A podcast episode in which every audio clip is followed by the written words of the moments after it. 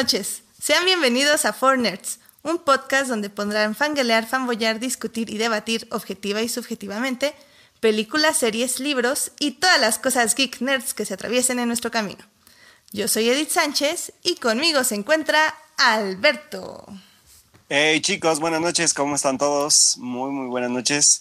Hemos, hemos otra vez fallado en la parte de los días, pero estamos aquí para hacer el programa como cada semana. Bueno, la semana pasada no pude estar con ustedes, pero hoy sí me quedo de lleno en el programa porque ya fue momento de regresar a la triste realidad después de la depresión post festival que me cargó. pero este, pero bueno, pues aquí estamos y tenemos un buen de cosas ahora sí de qué hablar y este, pues me gusta estar aquí. Les pido una disculpa por anticipado por si me escuchan medio medio enfermo, pero me pegó un poco la gripa de estas salidas de, del aire acondicionado de los cines al calor de, de la ciudad de Morelia, pero pues ya estoy recuperándome, así que ahí vamos. No te oyes tan mal hasta eso, pero igual, a mí sí me escuchan un poco zombie. yo también fue porque este fin de semana igual yo estuve este, en la Fórmula 1 de Marshall, como les dije la otra vez. Entonces yo también estoy como súper deshidratada y sin dormir, así que pero no importa, chicos. No sé que estás cruda, estás cruda. Básicamente estoy cruda, es, es como estar crudo esto.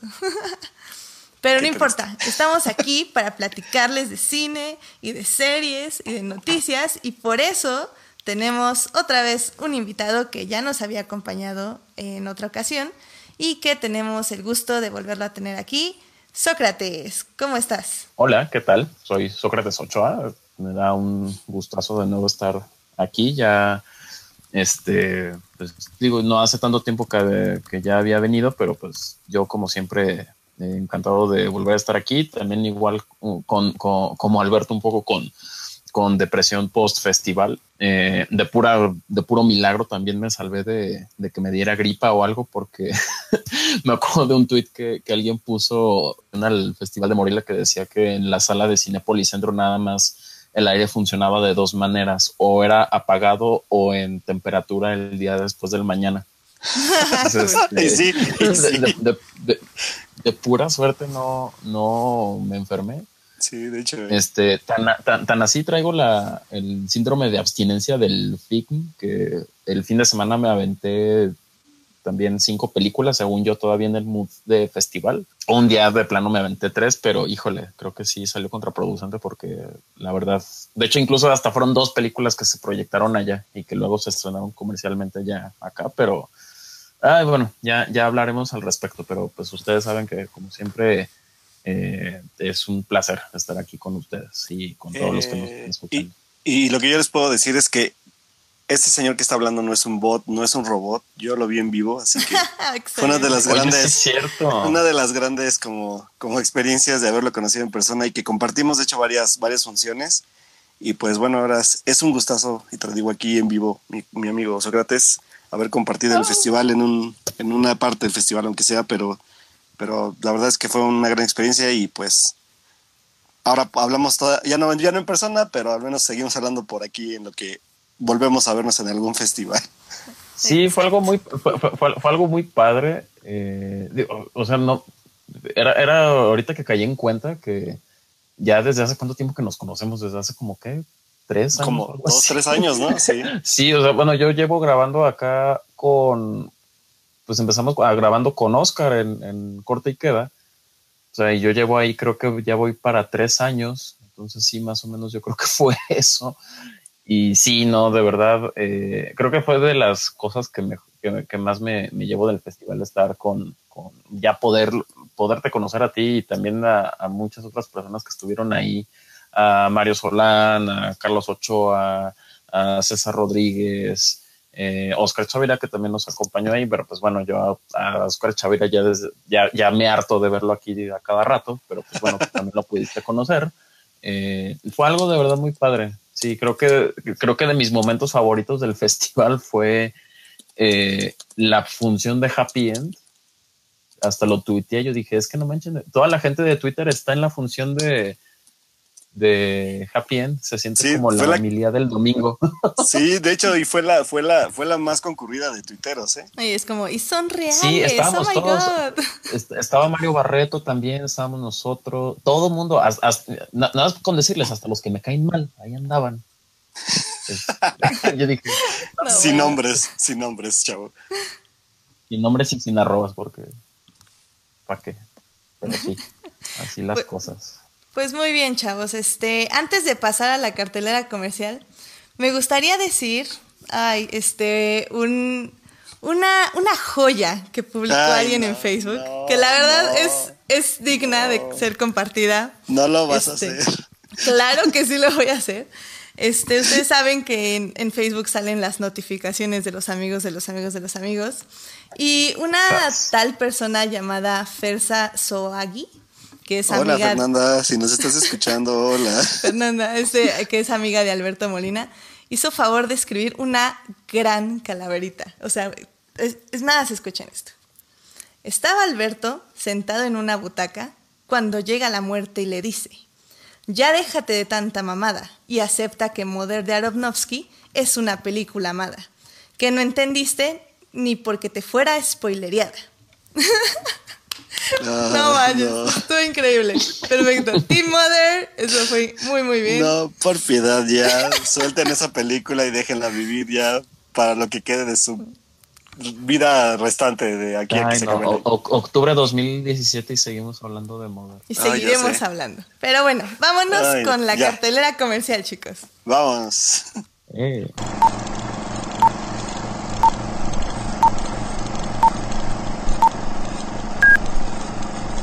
Y bueno, pues este fin de semana se estrenó una de las películas más esperadas en el año por eh, pues todos los que nos gusta la animación y el cine de básicamente que hace Disney y Pixar. Y esta película es la llamada película Coco, eh, que está inspirada en, pues sí, la cultura y las tradiciones mexicanas acerca de este gran evento que vamos a vivir el día de mañana y pasado mañana llamado el Día de Muertos, del cual de hecho estuvimos hablando un poco en nuestro anterior podcast con Enrique, por si no lo han escuchado, fue un podcast de terror. Pero eh, un poco queríamos dejar el terror a el episodio anterior porque, como les decíamos, la cultura mexicana es muy diferente a lo que es el Halloween. Y creo que es muy importante como resaltar esta diferencia y también hablar de, de lo que aporta nuestra cultura y lo que es de diferente a lo que hoy estamos viendo en las calles, como niños pedir dulces disfrazados de monstruos y esto. Em, Sócrates, Alberto, háblenos de Coco. Que empiece Sócrates, quiero saber su opinión porque yo ya les, yo ya les adelanté un poco en el programa pasado porque tuve la oportunidad de verla en el festival, pero quiero primero también que Sócrates nos dé como su opinión para que ya podamos como retroalimentarla ya. Yo ya di- dije algunas cosas, pero este me gustaría primero saber qué piensa Sócrates de la película. Um, fíjense que yo estaba un poco escéptico sobre Coco, eh, porque de un tiempo para acá no sé si les ha dado la impresión, o bueno, al menos a mí me ha dado la impresión de que Pixar no ha sido tan, tan consistente en, en lo que nos, nos entrega, ¿no? Particularmente yo siento que a partir de, no sé, había una época en la que cada película de Pixar era un acontecimiento, sí, era algo que era, no nada más era la punta de lanza en cuestión de animación, sino que también era eh, algo que nos volaba la cabeza de alguna u otra forma. Pero siento que a partir, yo siento que fue a partir de Brave, me parece, en el que Pixar ya fue la primera vez que nos entregó una película que no fue espectacular, sino que fue buena y punto. O sea, no, no, no, no fue como nada así como extraordinario, bueno, a mi parecer. Sí, estoy de acuerdo. Y a partir de y a partir de ahí como que siento que, que ha sido muy irregular, o sea, entre el capricho de la CETER de recetarnos este, secuelas de Cars, eh, entre cosas muy impresionantes como fue Inside Out, entre cosas que ahí fueron ahí medio, que tuvieron ahí un resultado ahí medio mixto como The Good Dinosaur, que yo sé que Alberto la ama y la adora, pero Mm, sí. a mí sí, digo, fuera del aspecto técnico, a mí me dejó como muy tibio. Entonces con Coco yo no sabía qué, qué, qué pensar. Yo dije, es que no sé, como puede ser una cosa, puede ser otra, puede ser brillante, puede ser mediana, puede ser me. No sé, sí. Entonces yo iba con las, con las expectativas muy, moderadas y salí bastante sorprendido. La verdad es que sí, eh, después de soportar el suplicio del corto de Frozen, eh, me encontré con una sorpresa muy agradable con Coco. Así, eh, también sobre todo porque creo que todavía para muchos, bueno, no tanta gente, pero creo que para muchos también estaba como un tanto fresca esta referencia de, de del libro de la vida, ¿no? Y que mucha gente decía, ah, pero es que es como un poquito been there, done that. y, y, no sé, o sea, la verdad estoy muy impresionado, eh, estoy muy impresionado porque sí, de verdad se siente como un producto muy eh, localizado en cuestión de, no nada más en la, cuestión de, la de, las referencias, porque pues sí, Pixar siempre es, son personas que hacen su tarea, pero exhaustivamente, eh, pero sino en cuestión de hasta el lenguaje, sí, o sea, eh, las actitudes de los personajes y, demás. ¿sí? O sea, sí es algo que me sorprendió mucho. Eh, que a diferencia, por ejemplo, del libro de la vida, yo siento que sí era algo que retrataba cuestiones más este, nacionales, pero que no sé, se sentía que era como algo muy, e-, era una visión de la cultura mexicana como de manera muy internacional. Yo lo veo como un taco de Taco Bell. Ándale. sí, algo así. Algo así. Sí. Eh, y siento que Coco es más auténtica en ese sentido, pues se siente como algo muy específico dentro de nuestra cultura, ¿no? Entonces, digo, aunque es, una película, si, si, ya ponemos, si nos ponemos a pensarlo de manera más fría, es, es digo, no es, no, no es como que Pixar haya encontrado el hilo negro. O sea, es una historia muy, de alguna manera, similar a cosas que ya nos ha contado antes. Sí, ya saben, este niño en busca de su identidad, este como coming of age animado y demás. Pero creo que sí el, el hecho de que esté tan tan que, haya conseguido también representar toda la parte de la cultura y lograr explicar toda esta cuestión de, de, la tradición del Día de Muertos, que sí me parece como algo me parece un tanto compleja. Digo, nosotros lo vemos como algo muy normal, ¿no? Porque es algo que desde niños nos enseñan nuestras familias o en la escuela y demás. Pero es algo que a lo mejor hasta para gente fuera de aquí de México puede parecer un tanto escabroso y la manera en la que de alguna manera eh, Pixar otra vez nos da una lección de guion, de explicarnos cómo es esta cuestión, cómo funciona el mundo de los muertos, esta cuestión de la muerte, esta cuestión de la muerte definitiva, del olvido y este tipo de cosas, se me hace muy similar a, o sea, son conceptos tan complejos que me recuerdan un poco a lo que hicieron con Inside Out en cuestión de explicar procesos mentales, en cuestión de explicar el, no sé, el pensamiento abstracto, las emociones y demás. O sea, sí es algo muy sorprendente. Eh, a lo mejor quizá lo estoy hablando como de manera un, tanto sesgada porque mexicano. Entonces, obviamente que este tipo de historias nos van a llegar un poco más a nosotros, ¿no? A mí lo que sí me llamaría la atención es saber cómo la película va a funcionar en, en los mercados externos. Sí, si realmente les va a llegar y si lo van a poder entender al mismo nivel que lo entendemos nosotros. Que de hecho todavía no se estrena a nivel internacional, ¿verdad? No. Es hasta el 22 de noviembre, es el estreno mundial, se diría. Sí, en Estados Unidos es en, en el fin de semana de Thanksgiving. Entonces, sí, la guardaron para ese, para ese día. Entonces, ahorita todavía no sé. Curiosamente, ahora que saqué a tema a Brave, eh, de las películas de Pixar es la única, eh, son las únicas dos que están como situadas en una cultura muy específica. En el caso de Brave es pues la, toda la cuestión de Escocia antigua, ¿no? Claro. Y todo su elenco son escoceses, ¿no? Sí, que si bien tiene Brave algo de mitología escocesa, realmente no se metió como en lo profundo. O sea, creo que fue una pasada muy superficial de, ese, de esa cultura.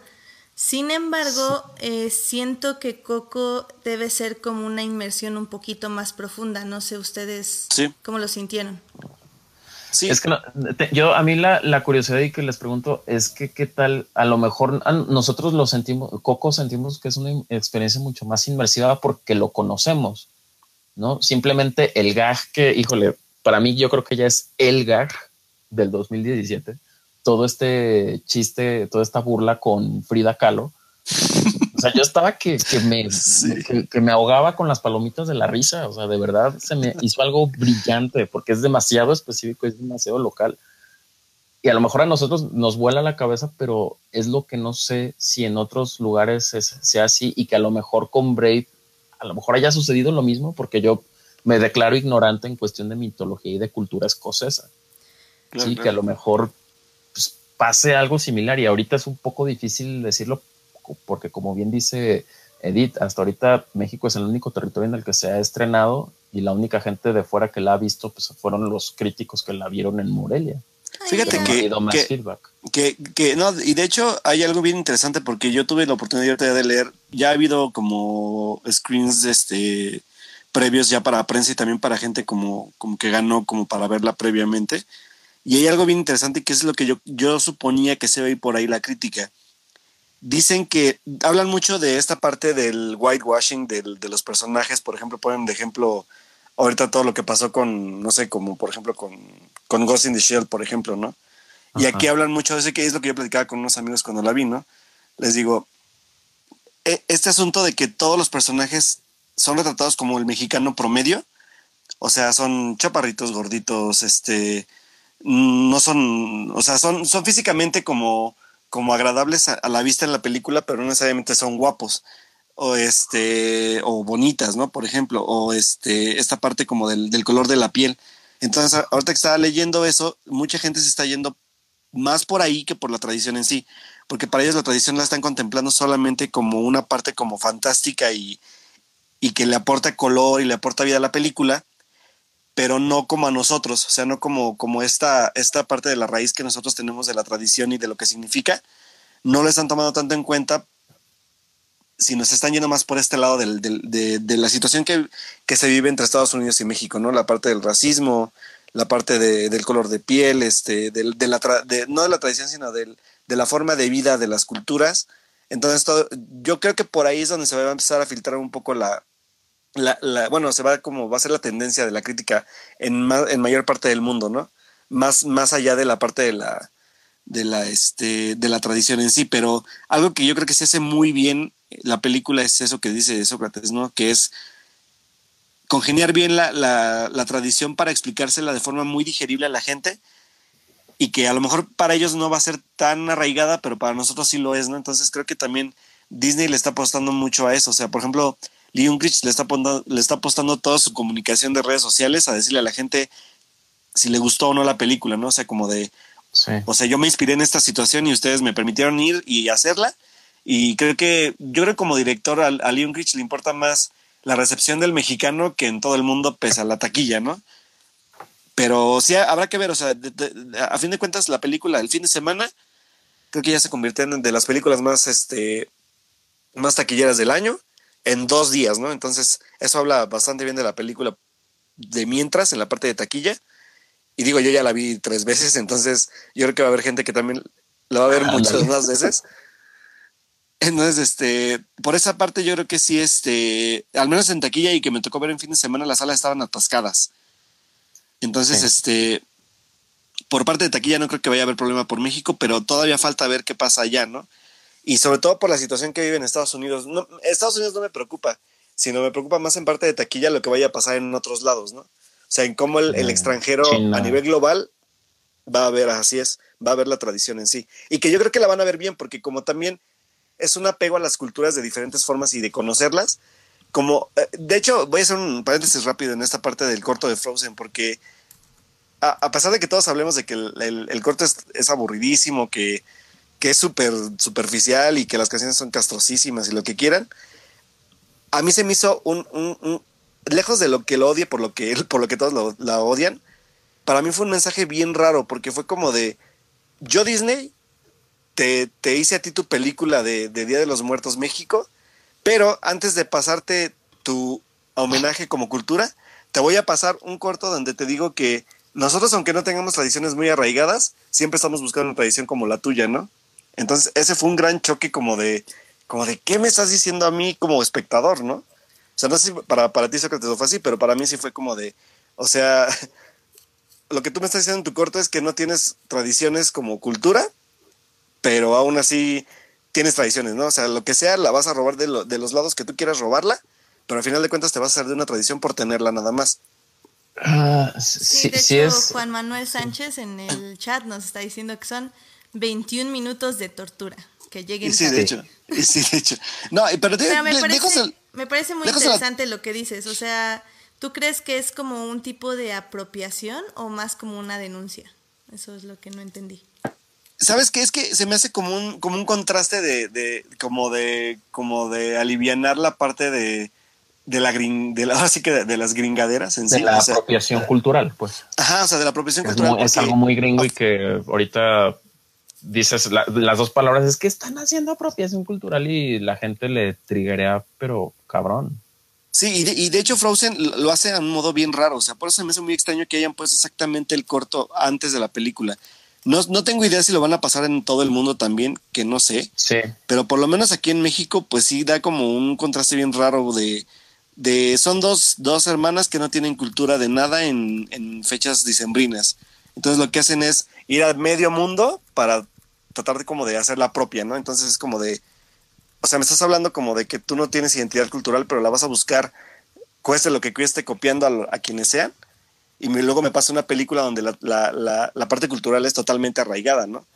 Entonces digo, es un contraste a lo mejor muy, muy, muy mental mío, pero sí me sacó un poco de onda, lejos de lo que sea el corto de la parte musical de los personajes, más por, por lo que está comunicando. Ah, yo, no, admito que yo no lo había visto así, yo la verdad estaba muy ocupado sufriéndolo, pero no, no, y, sí, lo pensé, yo, yo, dije, bueno, pues al final de cuentas las eh, son dos historias contadas de manera muy distinta que hablan de tradiciones y pues se les hizo fácil, ¿no? Digo, yo quiero pensar en Disney como alguien, eh, digo, no, no que lo hayan hecho, no, no que, que, los, los juntaron de manera muy inocente o con la mejor de las fes, ¿no? Y, hay que tomar en cuenta que también, pues, o sea, sobre todo hay que tomar eh, la, la, fecha de estreno en Estados Unidos, que es todavía más pegada a, Navidad, ¿no? Pero sí está, está raro. De hecho, estaba checando en la, si, si checan en la trivia de la película en IMDB, y eso no me había caído el, el, 20. O sea, que es la primera, eh, creo que desde Toy Story 2, o no sé, ya hace muchísimo, que es la, es, eh, es la película de Pixar que está junto con un corto que no es de Pixar. Sí, usualmente era estreno de película de Pixar y era un corto hecho por ellos mismos. Sí, sí, sí. Entonces sí está como, digo, yo leí el dato de la trivia y se me hizo interesante y dije, ay, órale, pues sí pasó un chingo de tiempo, ¿no? Pero ahora que lo dicen, mm". pero no, sí, sí en, en, Estados Unidos y en todas las partes del mundo se va a estar, desafortunadamente, eh, como dicen en la Biblia, vendrán cosas peores, pero sí creo que el resto del mundo va a tener que, se va a tener que chutar el corto de Frozen también. Qué triste. Pero digo, mira, al final de cuentas creo que como lo dije yo el día, el día que ya la, que bueno, la semana pasada que ya di un comentario como rápido de la película para no dar spoilers, hay algo que se me hace bien interesante de la película en dos aspectos. La primera, como decías tú, la parte de la cultura, o sea, el cómo transmite la cultura mexicana al, extranjero y cómo también le cumple al mexicano como, como el homenaje que tiene que tuvo que haber hecho, ¿no? O sea, yo, yo tal, las veces que le he visto, la gente sale feliz por la forma en que retratan la cultura en sí y también la y, la segunda que es esta, parte del musical que a mí me gustó mucho, cómo hace el hilo conductor de la historia. O sea, no es, no es, un musical completamente musical, o sea, así que mm, meramente musical porque todos canten, sino más bien el hilo conductor es la música. Entonces creo que en, esa, en ese aspecto también de, creación es la primera vez que, a Pixar le vemos un trabajo tan redondo, o sea, en, en historia, en, animación, en aspectos de investigación y sobre todo también la parte de crear música, porque son, son canciones originales. Este, el, el score de Michael Giacchino es, es muy bueno también. O sea, toda esta parte redonda que se me hace, o sea, yo, yo debo aceptar que se me hace una de las películas más redondas de Pixar por todo el trabajo que, que contrajo esto, ¿no? Entonces, este, digo, y aparte, pues obviamente si no lo va a negar, me pega como, como, como mexicano, ¿no? Pero sí, creo que para mí viene a ser como de las de una de las mejores películas que le hemos visto a Pixar en, en, yo creo que como dices tú, desde Inside Out. Sí, no, y luego también, o sea, yo, yo digo, yo nada más he visto una vez la película, pero estoy casi, casi, uno como mexicano, estoy seguro que debe de haber eh, muchas referencias que se nos que se nos escaparon. O sea, que son Sí, o sea, así hay- como dicen así de Blink and You Miss It. Sí. Sea, hay cameos, hay este aspectos Sí. visuales, o sea, bueno, o sea, como detalles visuales que son así de, oye, yo me logro identificar, o sea, hay, hay uno, hay uno que no es spoiler, que es como muy sencillo, que no se los spoile. Hay un personaje de la familia de Miguel que trae puesta una, una playera de la selección, por ejemplo, ¿no? Ajá, sí, sí, sí. Entonces digo, o sea, esos son detalles que a lo mejor para la gente de otros países no va a ser importante, pero para nosotros lo es. Y Y para luego nada también más. la parte del diseño. Sí, ah, vas adelante. Ah, no, sí, adelante, di, ¿qué decías? No, no, del, del diseño. Yo ya iba a concluir con algo, pero si quieres, dinos tu opinión del diseño.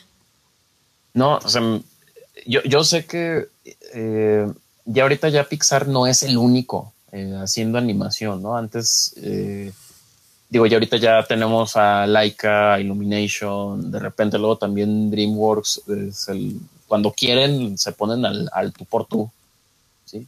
Pero a mí se me hace impresionante cómo, cómo Pixar, ah, con toda esta tendencia ya y que ahora se está haciendo más cine de animación, sigue siendo como la punta de lanza. O sea, creo que incluso hasta sus películas más flojas, ah, The Good Dinosaur, perdón, Alberto, pero en el aspecto técnico, o sea, tú dices, o sea, no es posible que el agua parezca agua. O sea, ya es un nivel que, que no lo entiendo. Y por ejemplo, en el caso de Coco, el, el, los pétalos de cempasúchil, o sea, el color de, no nada más el color naranja vibrante que Sí. de, hecho- de hecho lo tiene toda la película, sobre todo ya cuando todas estas partes del Día de los Muertos, los alebrijes y todo eso. Pero la parte de los pétalos de cempasúchil, o sea, no nada más es el color, es la Es textura, cómo se mueven, o sea, pues, La, la comida también. Ajá, también, o sea, es una cosa que, que- que- Sí, o sea, que sí. creo que vale la pena, vale la pena volverla a ver únicamente por volverse a maravillar por todo el aspecto visual, es, es una cosa impresionante. Digo, yo, yo confieso que yo es por la parte visual y por mi debilidad por la música, pero, pero sí, o sea, yo la he disfrutado las tres veces como la primera vez que la vi. Y pues sí, o sea, yo creo que pues yo puedo cerrar diciendo eso, ¿no? O sea, que es una, es una de las de las grandes películas que la verdad yo no tenía expectativas, sobre todo por el tema, pero que me, que me dejó bastante satisfecho, me dejó bastante orgulloso por, por cómo demuestra nuestro país ante todo el mundo.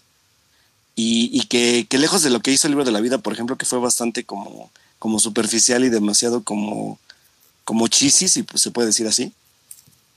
Coco no lo hace, o sea, Coco es muy respetuosa, es este, es, es una historia muy, muy profunda y sobre todo que, pues a final de cuentas, pues te, te llega por la parte emotiva, ¿no? Como lo suele hacer Pixar. Eh, ¿Alguno de ustedes tuvo oportunidad de verla en su idioma original? No. Ok. No. Y la verdad es que yo, yo debo confesar algo y aunque Edith me vaya, me vaya a crucificar en este mismo instante, yo no la vería, yo no la vería en versión subtitulada, lo siento. ¿Qué? Híjole, yo, yo yo también creo que en, en este caso sí, yo también voy a, voy a estar de acuerdo con Alberto. Yo soy también muy partidario de que las películas tienen que ver, incluyendo animación, tienen que verse en el idioma original. Pero el trabajo de, y siempre en el, en el, cuando la localización del doblaje de Disney en general aquí en México siempre es, es, es buena, es muy buena. Sí, eh, y la, lo- la tropicalización, pues. Pero híjole, creo que sí en el caso de Coco, digo, a reserva de la versión original habría que verla. Yo no sé si la puedo ver porque aquí en Guadalajara nada más está en un solo cine y está lejísimos. Bueno, me queda a mí lejísimo, entonces no creo que la vaya a ver. Pero creo que sí puede ser de esos contados casos en los que sí creo que sea mejor la versión de doblaje en español que la original. Bueno, querido público, este, olviden todo lo que les acaban de decir, este, no al doblaje, etc, etc, hashtag no al doblaje, Hashtag no al doblaje. hashtag a las a- películas animadas en su idioma original. Este, bueno, pues em, yo creo que con eso conclu- concluimos Coco. La verdad es que es una película que yo no hablé mucho, querido público, porque no tuve, no tuve chance de verla en ningún momento de este fin de semana. Pero sí es una película que quiero ver, que tengo mucha curiosidad por todo lo que ustedes están diciendo, sobre todo si no es de la historia que todos dicen que vamos a salir llorando, etc. Al menos como dice Sócrates, de la animación, que digo, yo no vi los trailers, pero lo que he llegado a ver, lo poco que he alcanzado como a vislumbrar así de reojo, sí se ve como muy hermosa y digo, Pixar, si algo sabe hacer bien es eso, entonces... Eh, pues ya estaré comentándola en cuanto la vea. Eh, cuando la compre en Blu-ray, claramente, este, porque la voy a ver en su pues, idioma original. Pues en muchos años, amiga. Cálmate. no, pues no sé, porque es que este fin de semana se estrena Thor, como ustedes bien saben, entonces probablemente no nos dé tiempo de irla a buscar en su idioma original. Entonces, pero Uy, bueno, em, Sócrates, tú nos comentaste que viste algunas películas más. Em, ¿Te gustaría como dar como una reseña rápida de cinco minutos de estas películas? Ah, sí, claro. Este, bueno, como ya les había dicho, eh, andaba yo muy en el mood este festivalero. Una prácticamente es una recomendación nada más, porque pues es, es, es un reestreno. Como bien saben, está este ciclo de, de cine de estudios Ghibli y este fin de semana pasado se estrenó Náusica, que era, alguno- era uno de mis pendientes que tenía de, de Miyazaki, de las cuales no había visto. Eh, está muy padre. Ahorita no recuerdo cuál es la, la que se va a estrenar, que, eh, la, la que sigue. Sí, me parece que es Chihiro, pero de cualquier manera, eh, si en su ciudad llegó eh, este, este ciclo, les voy a- de verdad, chequenlo. Incluso hay en algunos eh, complejos, supuestamente se está, se está estrenando nada más viernes, sábado y domingo, pero hay en- incluso en algunos en los que hay funciones desde el jueves. Entonces, sí hagan lo posible, sobre todo para. Y bueno, aquí re- reivindicándonos con Edith en cuanto al idioma original, lo padre es que las están pasando en idioma original, Eh, Ah, qué padre. las subtituladas. Entonces, este. Mira, yo no había ido por eso, justamente pensé que estaban dobladas. No, no, no, sí, todas. Bueno, yo no he visto todas. Este, vi Totoro, que también eh, Shame on Me, no la había visto y está, está, estaba en idioma, en idioma original. Ya Ah, padre. pasó Kiki, entregas a domicilio, eh, La puta del castillo en el cielo y este fin de semana que pasó fue, fue Náusica. Este, tengo entendido que se van a, eh, ahorita no recuerdo bien el orden, pero va a ser el eh, Chihiro y el increíble Castillo Vagabundo, que es así, híjole, esas dos de verdad sí hagan la lucha por ir a verlas, porque creo que sí es de lo mejor de Ghibli. sí, tienen que ver Chihiro en, en pantalla grande. Yo Chihiro también en voy a esperar. Yo, yo ya las vi las dos, pero no las, en su momento no las vi en el cine y las quiero volver a ver. A mí todavía el Castillo Vagabundo me gusta, el increíble Castillo Vagabundo me gusta más que Chihiro. No, ¿en serio? A mí, Chihiro sí fue una de las primeras películas de estudio Ghibli que vi en el cine. Y creo que es por eso que me marcó tanto y que me traumó tanto y que me encantó tanto. O sea, sí, Chihiro en el cine es otra cosa. Si pueden ir a verla, eh, la verdad sí se las recomiendo yo también muchísimo.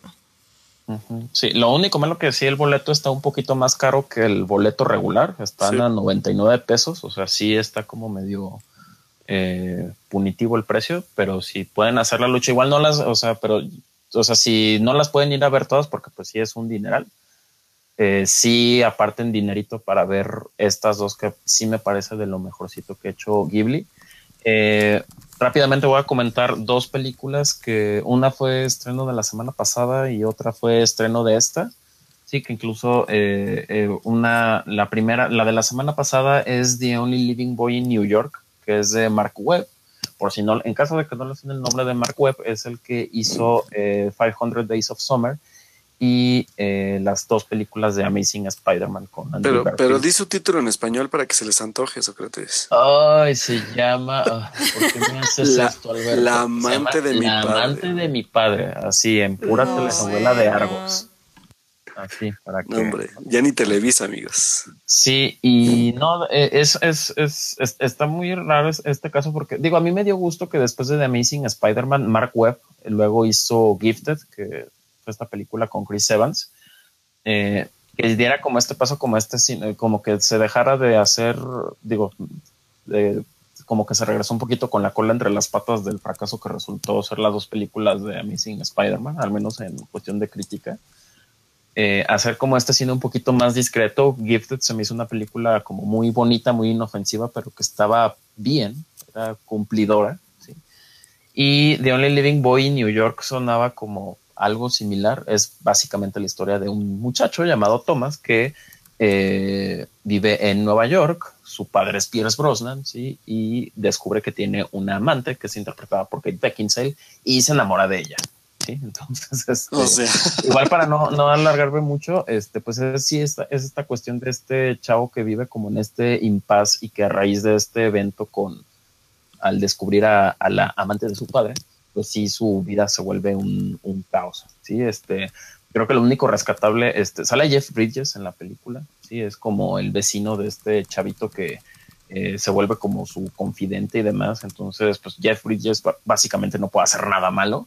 Entonces, él está muy bien. Eh, Kate Beckinsale también me parece que es eh, alguien, una actriz muy desaprovechada. Lo único malo con la película es que sí, el tercer acto se siente como una tomada de pelo, sí se siente como que el resto de la hora y 15 minutos que habíamos estado inmersos en la historia se siente como un red herring, así, pero descarado. Eh, pero igual si tienen curiosidad por ver la nueva película de Mark Webb, vayan a verla. Eh, el score también está muy bueno. Sí. Eh, y pues bueno, la otra película, esa sí la voy a mencionar así rapidísimo, que también estuvo en Morelia, que fue Mark Felt, The, the, Man Who Brought Down the White House, que aquí la trajeron como El Informante, si la quieren buscar más fácil en su cartelera local. Es una película dirigida por Peter Landesman, y cuenta la historia de Mark Felt, que es este, esta persona que era el codirector del FBI eh, poco después de que muere J. Edgar Hoover, ¿sí? antes de la, de la, ¿cómo se llama? De la reelección de Richard Nixon y que es básicamente, digo, esto no es spoiler, esto pues es, una película basada en hechos reales, es basada de hecho en, en una biografía eh, que fue esta persona que pues fue informante de periodistas y que ayudó pues a destapar este escándalo del Watergate. Es protagonizada por Liam Neeson y Diane Lane y un montón de, de actores que han salido de televisión. Está Michael C. Hall, que salía en Dexter, está Kate Walsh, Bruce Greenwood, hasta sale Noah Wiley, por si alguien todavía se acuerda de Noah Wiley, sí, el, de, el que salía en ER, también sale, sí. Eh, es una película producida por, por eh, Ridley Scott y por Jay Roach. Si no le suena el nombre de, Ray, de Jay Roach, es esta persona que hizo, este, que le dio por hacer muchas películas por, digo, hizo las películas de los Fockers, pero en su etapa más seria se, dedicó a, hacer cine de temática más política. ¿sí? Esto, hizo esta película llamada Recount con Kevin Spacey, que hablaba del, del recuento de la reelección que supuestamente perdió Al Gore y hizo Game Change con que es esta película de, Sarah Palin que, protagonizó Julian Moore. Ambas son películas para televisión. Ah, Mark Felt podría haber sido una película para televisión sin problema. o sea, eh, es, está interesante. La película, sobre todo la primera parte, creo que sí tiene una atmósfera muy, muy, muy interesante. Creo que sí sí, eh, al inicio sí se siente como una, creo que sí la atmósfera sí es muy, muy tensa, creo que sí en ese sentido lo hace muy bien. Eh, otro punto, el score es de Daniel Pemberton, a lo mejor uh. Alberto se, acuerda de él por el score de Steve Jobs. Sí, sí. Eh, pero sí, ya casi al final la película como que se pierde entre muchos detalles de la investigación y se vuelve un poco aburrida. Entonces no es como nada extraordinario, pero sí definitivamente la, advertencia que les vengo a hacer respecto al cine que, vi este pasado fin de semana es de Glass Castle, eh, esta película protagonizada por Brie Larson. Sí, eh, se había estrenado en el Festival de, Toronto, tenía mucho como expectativa, eh, no nada más por ser Brie Larson, ya saben, ganadora del Oscar, eh, sino que es dirigida por Destin Daniel Cretton. ¿Sí? Es la segunda película de este director. La primera película que hizo él se llama, es una película llamada Short Term 12 del 2013. Una película así que pasó, sobre todo aquí en México, pasó muy por debajo del radar. Pero es una, y fue una película que también hizo con, con Brie Larson. Si tienen la oportunidad de buscarla, pues ya saben, en el mejor festival del mundo, eh, es, es, es, es, una película muy padre, muy bonita. Entonces, eh, pues, es, eh, The Glass Castle era de nuevo la repetición de él en la dirección. Él mismo también escribe el guion y pues era de nuevo su, su colaboración con Brie Larson, entonces tenía mucha expectativa. Entonces, eh, además de que es una película en la cual también están Naomi Watts y Woody Harrelson. Entonces, creo que al saber tanto talento involucrado que hay tanto detrás como al frente de la cámara, es que a mí me cala más que, que The Glass Castle sea una decepción tan grande. Eh, es la adaptación básicamente de las memorias de, de una mujer llamada Janet Walsh, que es este, una escritora. Ella era una columnista en una, eh, eh, en una sección de espectáculos de, de un periódico. ¿sí? Y es donde básicamente relata la historia de una infancia muy difícil que tuvo con su disfuncional familia. ¿sí? La historia está situada en 1989 en donde vemos a Janet, que es, eh, ya está en edad adulta, que es interpretada por Brie Larson, y que es una mujer que aparentemente tiene ya su vida resuelta, ¿sí? Tiene su trabajo en su columna, tiene su casa, tiene su novio, con todo y compromiso matrimonial en puerta, y empieza a hacer una recapitulación de, de toda su niñez, ¿sí? Que lo, eh, involucra a su padre alcohólico, que es interpretado por Woody Harrelson, y una madre eh, pintora que es mega excéntrica, que está interpretada por Watts, eh, y que es una familia que durante, durante muchos años o durante buena parte de su niñez estuvieron prácticamente viviendo por como vagabundos en la parte media de Estados Unidos, sí, o sea, tan pronto el personaje de Rex, el papá, interpretado por Harrelson, era despedido, pues se tenían que mover de un lado para otro del país, ¿no? Y, y de alguna manera eh, eh, el, principalmente el personaje de Harrison trata como de a través de la esperanza y de, de, de pues sí, de, de, enseñanzas de esperanza, tratarlos de distraerlos de pues esta situación de, de pobreza extrema, ¿no? Eh, ¿Qué es lo malo que tiene la película? Definitivamente no son las actuaciones, porque tanto Larson como Watts como Harrelson son muy buenos actores, son muy capaces, ¿sí? Eh, creo que el principal problema es el guion y el tono en el cual se quiso, quisieron como tratar de dar con la película, ¿sí? Eh, es muy incómodo y literal sí es muy incómodo de, ver porque hay situaciones en las cuales ocurren cosas muy oscuras en la niñez del personaje de Janet, ¿sí? Y que la película nos lo quiere vender como si fuera algo bonito y algo inspirador y algo esperanzador, cuando realmente son cosas muy, muy feas, ¿sí? Eh, siento que la película o el director se trató de, se, pues sí, se, se, se vio un poco intimidado y no quiso retratar con suficiente crudeza los, los problemas por los cuales pasó esta familia, ¿sí? O sea, nada más para que se den una idea hay una escena en la que el personaje de Woody Harrelson trata de enseñar a nadar al personaje de, de Janet, ella siendo una niña de alrededor de 12 años, ¿sí? Y casi la ahoga en una alberca pública. Sí, y, son ese tipo de situaciones que sí se vuelven muy incómodas y que todavía la película te quiere meter así como que si te quisiera meter el, el puño en la boca y aparte te ponen una música súper empalagosa en el cual te, te, quieren vender la idea de que está ocurriendo algo bonito o algo padre, cuando realmente no, es algo muy incómodo y algo muy feo y algo muy cruel. Sí, entonces me decían... Está, mal, llevada entonces. Está mal llevada, sí, sobre todo la parte más, más fea es que incluso hay una cuestión que tiene que ver con abuso sexual por parte del, de la mamá del personaje de Woody Harrelson, o sea, la, la abuela de Janet y la película lo trata de una manera tan superficial y, que casi, casi parece que, es un mensaje contradictorio. Sí, o sea, es, muy, eh, no, sé, uno realmente es, uno quiere creerse esta, este viaje de Janet o esta recapitulación de su niñez que, eh, que supuestamente la va a llevar eventualmente a, a, perdonar a su, a su padre, ¿no?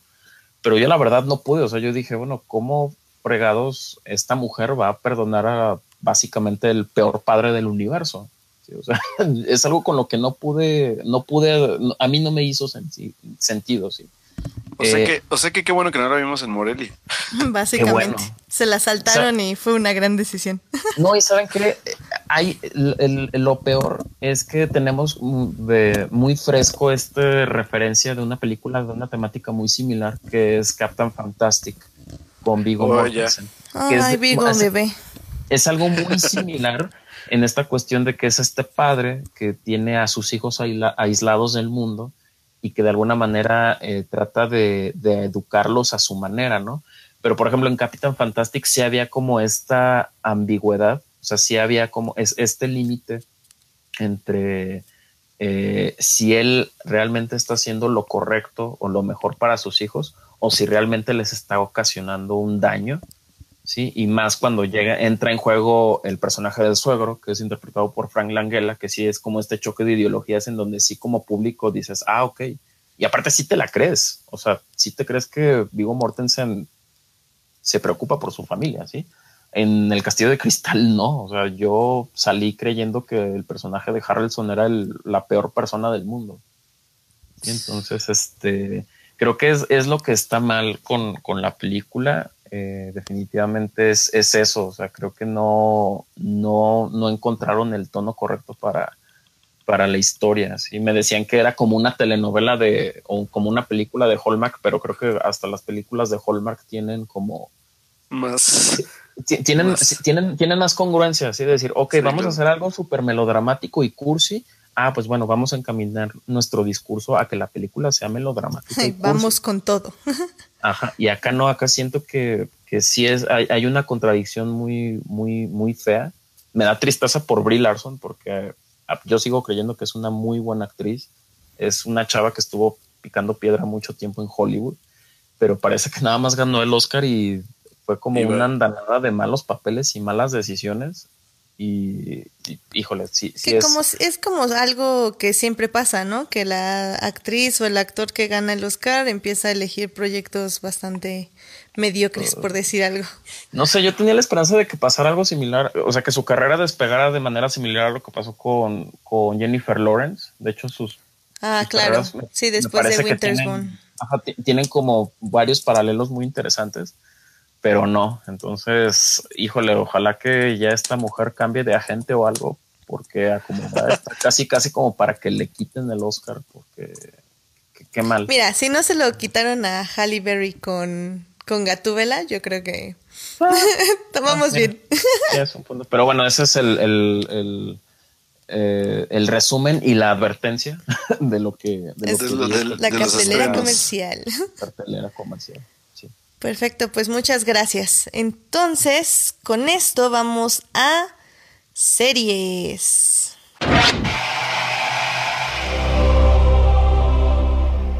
Este fin de semana se estrenó una de las series más esperadas por al menos eh, eso dice Netflix, eh, por el público que ve Netflix. Así que em, estamos hablando obviamente de Stranger Things 2, que con la temática ahora de Halloween y todo esto, llega esta serie de los 80, eh, ah, bueno, ambientada, ambientada en los 80 con como toques sobrenaturales y, y muchísimas referencias cinematográficas. Eh, llega en su segunda temporada. Y si bien yo no pude ver nada, porque ya les dije por qué. Este, ¿Por qué? Porque, porque vivía toda velocidad del día, todo ese fin de semana. Efectivamente. Em, este Alberto y Sócrates sí alcanzaron a ver algunos capítulos. Eh, así que cuéntenos qué les pareció la serie hasta ahorita. Creo que me decías, Alberto, que tú vas en el 5, en el quinto. Sí, yo voy en el capítulo 5 y se pone cada vez mejor, pero primero que Sócrates nos dé rápido su, su visión de, del uno y ya de ahí me sigo yo con los que, con los que vi. Eh, bueno, antes de dar mi impresión, quiero hacer un disclaimer, lo cual seguramente me van a, a, muchas de las personas que nos están escuchando me van a tundir. No amo Stranger Things. Ok, ya lo podemos correr, Edith, ya. Eh, no, de hecho, en el anterior podcast, este, como no lo oíste, no lo sabes, pero Enrique y yo también dijimos que no nos fascina Stranger Things. Ah, ok, bueno, adiós, eh. Cuídense. Siento que es como este fenómeno que es, es el, el fenómeno que yo lo llamo, que es como la prostitución de la nostalgia y que no nada más ocurre en televisión y que no nada más es cosa de Stranger Things, ocurre en todos lados y admito que en ciertos aspectos yo también lo he, lo he propiciado, este, pero eh, híjole, no sé, siento que Stranger Things a mí no me fascina, no me parece una mala serie, pero eh, siento que es como este mix de un montón de cosas que nos gustan mucho. Sí, un montón de cosas que nos apachurran nuestros botones de nostalgia, eh, puestos en un paquete muy, muy, muy bonito. Sí, muy, muy bien producido y, demás. Sí, o sea, pero yo siento que fuera de ese, de ese mix de cosas que nos gustan, sí, que nos gustan mucho, mucho, mucho, mucho, no hay nada más. Sí. Eh. Pero bueno, esa, es mi impresión. Yo terminé de ver la, primera temporada de Stranger Things y dije, ah, estuvo bien, no me voló la cabeza. Eh, no me urgía que empezara la, temporada nueva. Siendo muy honesto, eh, y después de ver el primer capítulo, creo que sí debería de buscar una recapitulación de lo que ocurrió en la primera temporada, porque francamente, francamente no lo recuerdo. O sea, ya hay muchas cosas que no recuerdo. Eh, también hay, que decirlo, la temporada 1 se estrenó en junio del año pasado, o sea, ya pasó más de un año de cuando se había estrenado originalmente la serie. Eh, pero dicho, sea, dicho sea de paso, eh, sí se nota que Netflix ya es como, como la nueva apuesta que tienen, este, considerando que pues parece que ya eh, se acabó lo que se vendía con House of Cards, pero bueno, eso ya lo comentaremos más adelante. Eh, sí debo de decir que, y, que digo, mal no harían, ¿no? Mal, no harían en hacerlo. Eh, sí se nota que, hay más presupuesto en producción. Sí es una serie que de por sí era una serie con buenos valores de producción. al menos en la cuestión del primer capítulo, no nada más en cuestión de de lo obvio, ¿no? Efectos especiales y demás. O sea, sí se nota que es una serie que está mejor producida. O sea, a mí me, llamaba la atención algunas escenas, sobre todo eh, eh, es una escena que ocurre con eh, el personaje de David Harbour en la, en la estación de policía. ¿sí? Y es una escena que es meramente diálogo. ¿sí? Y el ritmo de la edición es muy muy frenético, pero no en el mal sentido de la palabra. Es, es una escena que está muy bien cortada. Tiene un, ritmo que me parece muy agradable. Me recordó casi, casi hasta las cosas que de repente luego veíamos en películas de David Fincher. Sí. Eh, se nota eso. Sí. Mm, creo que hace un hace un buen trabajo en, establecer qué es lo que va a pasar en la siguiente temporada. No me siento como muy confiado en decir que pudiera ser mejor o peor. Digo, Alberto es el que lleva más, más este, capítulos, evidentemente. Eh, pero sí, al menos sí se nota que, que, es, que, es, una mejor serie. Es un paso lógico, creo que eh, es, es, es, es, algo que es, muy común verlo en, después de ver la primera temporada de una serie la serie que ustedes gusten, si fue un éxito en cuanto a eh, rating, crítica y demás, este, pues sí, obviamente la, productora detrás de ella se ve que le la crece, ¿no? Voy a poner un ejemplo, vean ustedes los primeros capítulos de Game of Thrones y vayan viendo capítulos saltados de temporadas siguientes y se ve que obviamente la productora detrás de ella le, le apuesta, ¿sí? Y así es el caso con Stranger Things. Eh, ojalá que también eh, hayan invertido en unas clasecitas de actuación para Winona Ryder, por favor. Eh, porque sí, la verdad. me cae bien Winona Ryder, pero pues nunca se ha caracterizado por ser una actriz con muchas tablas que digamos, pero bueno. Pero bueno, es que realmente, por ejemplo, Stranger Things, este, con todo y que tenga Winona Ryder y tiene a otros más, otros nombres más, este, de renombre ahí en. Dilo, dilo, tú lo quieres decir, yo lo sé. No, por ejemplo, digo, ok, bueno, ñoño interior fue feliz porque sale Sean Austin, sí, ya. Ah, bueno, Sí, bueno, entonces ya. Entonces yo dije, ok, ya está bien. Pero realmente las estrellas de Stranger Things. Pero es como el doble de Sean Austin, güey, ya. como el triple, así como. Se nos infló bien feo. Ah, le, entró, le entró duro a la garnacha y todas sus mañanas era de que pedía el chocomil con tres huevos de codorniz o no sé. no, le, dio, le dio depresión post Señor de los Anillos. no, pero por ejemplo, él estuvo en. En, 24. Este en The Strain y tuvo un decente papel hasta que lo mataron, así que. ¿En 24 también estuvo, también estuvo en 24, ¿no? Ay, no, es que yo 24, lo había hasta la lo había hasta la séptima temporada, ya la miniserie y eso yo ya no lo vi.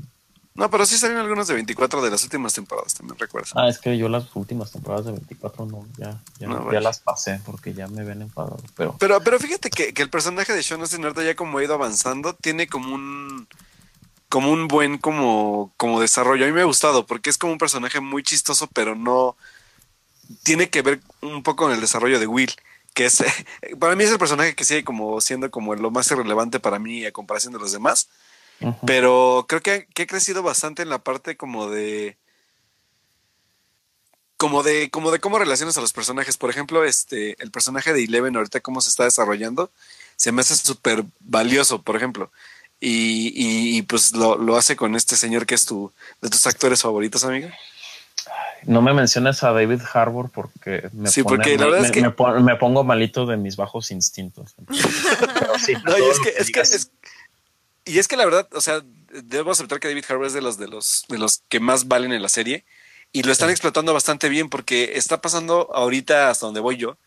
Hay una relación bien interesante tipo padre e hija con Eleven y él que me gusta mucho cómo se desarrolla porque a lo mejor no pasa nada porque todas sus secuencias son encerrados en una casa, pero pasa demasiado y el desarrollo de Eleven se está haciendo mucho más grande que el de los personajes secundarios como el de el de Will o el de los, el de Dustin, el de todos ellos se me hacen bastante como, siguen la misma tabla de, de la temporada pasada y el de Eleven no, el de Eleven sí está creciendo bien, bien, bien bonito. Y, y de hecho ahorita donde me quedé pasan una parte como de, como de que van a empezar a explorar un poco también el pasado del personaje, entonces está súper interesante. la verdad es, que... el, el, acierto que sí, y lo debo de decir, ustedes saben lo, difícil que luego a veces resulta tanto en series o en películas el hacer casting de niños, porque tienen que ser niños que básicamente no sean insufribles. Y sí, pregúntale a, The Strain, que hizo un pésimo cast de un niño. al inicio tenían un actor eh, y lo cambian en la segunda temporada y la serie va en picada nada más por esa falta de casting. Realmente no le veo otra razón, aparte de que el guion bajó un poco, pero el cast de ese niño fue lo que arruinó The Strain. Así. Y tú estás hablando de un niño, o sea, un niño uno. puede perder una, una, una, película o una serie, porque o, o cae mal o, o no sabe actuar o no te la crees que es niño o no se porta como un niño. O, sea, o sabes que también pasa. está feo. está, feo. hay que decirlo también. Hay que decirlo también. No tienen carisma. Bueno, ok, no hay que decirlo así. Me voy a autocorregir. No tienen carisma para la pantalla. Sí, porque, por ejemplo, lo que pasa, por ejemplo, con Modern Family, que tienen niños que obviamente castean de chicos y van a ir creciendo poco a poco. Entonces, pues literal es una oh, apuesta que haces para que tengan el carisma o la, como dices, como esa personalidad necesaria para llevar a cabo la serie. Oye, que les pasa como a Dakota Fanning, que de niña eran tan bonitas y que luego de la adolescencia medio las descompone. o sea, y por ejemplo, en el caso de Stranger Things, o sea, sí es como, órale, o sea, tienen, o sea, castearon a qué, cuatro o cinco niños que de verdad te la crees que se portan como niños y que pues a la gente le gustan. Sí, a mí la verdad me harta. Sí, pero, y también, no, y digo, tienen buenos secundarios que los ayudan en ese desarrollo. Digo, tuvimos, por ejemplo, el ejemplo de Harry Potter, de las películas, que quieras o no, igual, o sea, fue una apuesta elegir tres niños que ibas a usar durante 10 años y que pues una tenías que apostar a que iban a crecer bien, como dices, porque es Hollywood, digo, no, no es Hollywood, pero es cine, entonces sí tienen que ser bonitos. Eh, dos, que actúen bien, que van a crecer actuando bien. Y pues tres, que sean lo suficientemente carismáticos para que el público los aguante por 10 años. Y lo que pasa con Harry Potter es que a partir de la quinta película, cuando ya empiezan a ponerles más actores de profesión y de gran como de gran de grandes estándares este, artísticos es cuando empiezan a mejorar un poquito la actuación y, y eso ayuda mucho también. Fíjate que, por ejemplo, de, de, lo que dices, creo que, creo que en esta segunda temporada, que ya están un poco más grandes todos los, los, los niños actores que, que, eligieron, yo creo que solamente para mí hay dos que han evolucionado, que es, es Millie Bobby Brown, obviamente que es Eleven, y Noah Schnapp, que es este Will, porque la verdad es que los demás se mantienen como en su, en su estilo, pero siento que ya están un poco más desgastados. Yo, por ejemplo, creo que este Gaten Matarazo, que es Dustin, se me hace ya como un personaje súper, súper gastado con todo lo que vimos en la primera temporada. Entonces yo creo que, a pesar de que le quieren dar mucha importancia, no me es tan relevante como lo que pasa con ellos dos. Creo que los otros están como nada más como de adorno, o sea, incluso este Finn Folhart, que es el de el que salió en ahorita en It, la verdad es que está muy desaprovechado. O sea, el chavito no, no, está, no está desarrollando nada del personaje. O sea, es un, un mero adorno en la historia. quienes están funcionando son ellos dos. Sí. O sea, lo que es Eleven y Will son los que están desarrollando a más no poder y que creo que igual y está bien porque son personajes que a lo mejor creímos como, digo, a Will lo, vimos desaparecido toda una temporada y ahorita que lo vemos regresar, pues también tiene como algunas consecuencias importantes de la serie que, que igual creo que está súper bien, ¿no?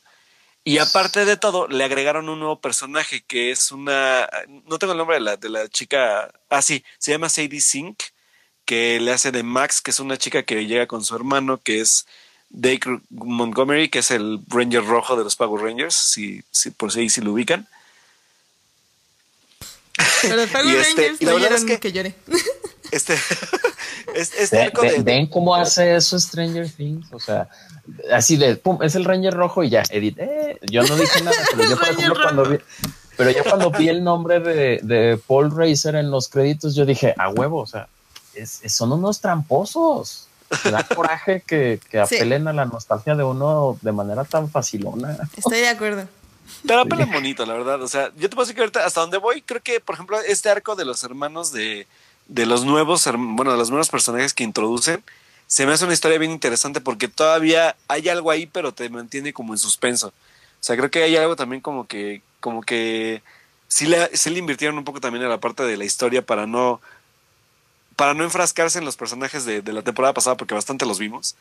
Entonces, este, la verdad es que sí voy a ser bien honesto, la, la historia se está como, como repitiendo un poco en sí, pero el desarrollo de personajes nuevos y de los dos que van creciendo se me hace lo más valioso hasta ahorita de la serie. Digo, todavía me faltan cuatro capítulos, pero lo que es arco de Will y de Eleven y estos dos personajes nuevos están llevándose la serie, mientras que a los otros ya los están dejando como en, como en esta parte como secundaria.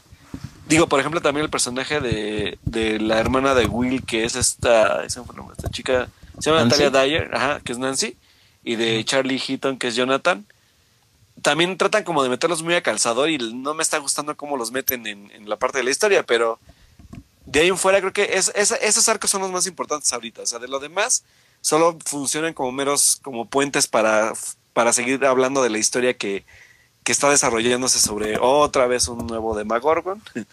Pero este, spoiler, perdón. Spoiler, oh no, no. Me acabas de arruinar por completo, ya no la voy a disfrutar. Shame, oh, shame. Pero tienes, tienes que ver cómo.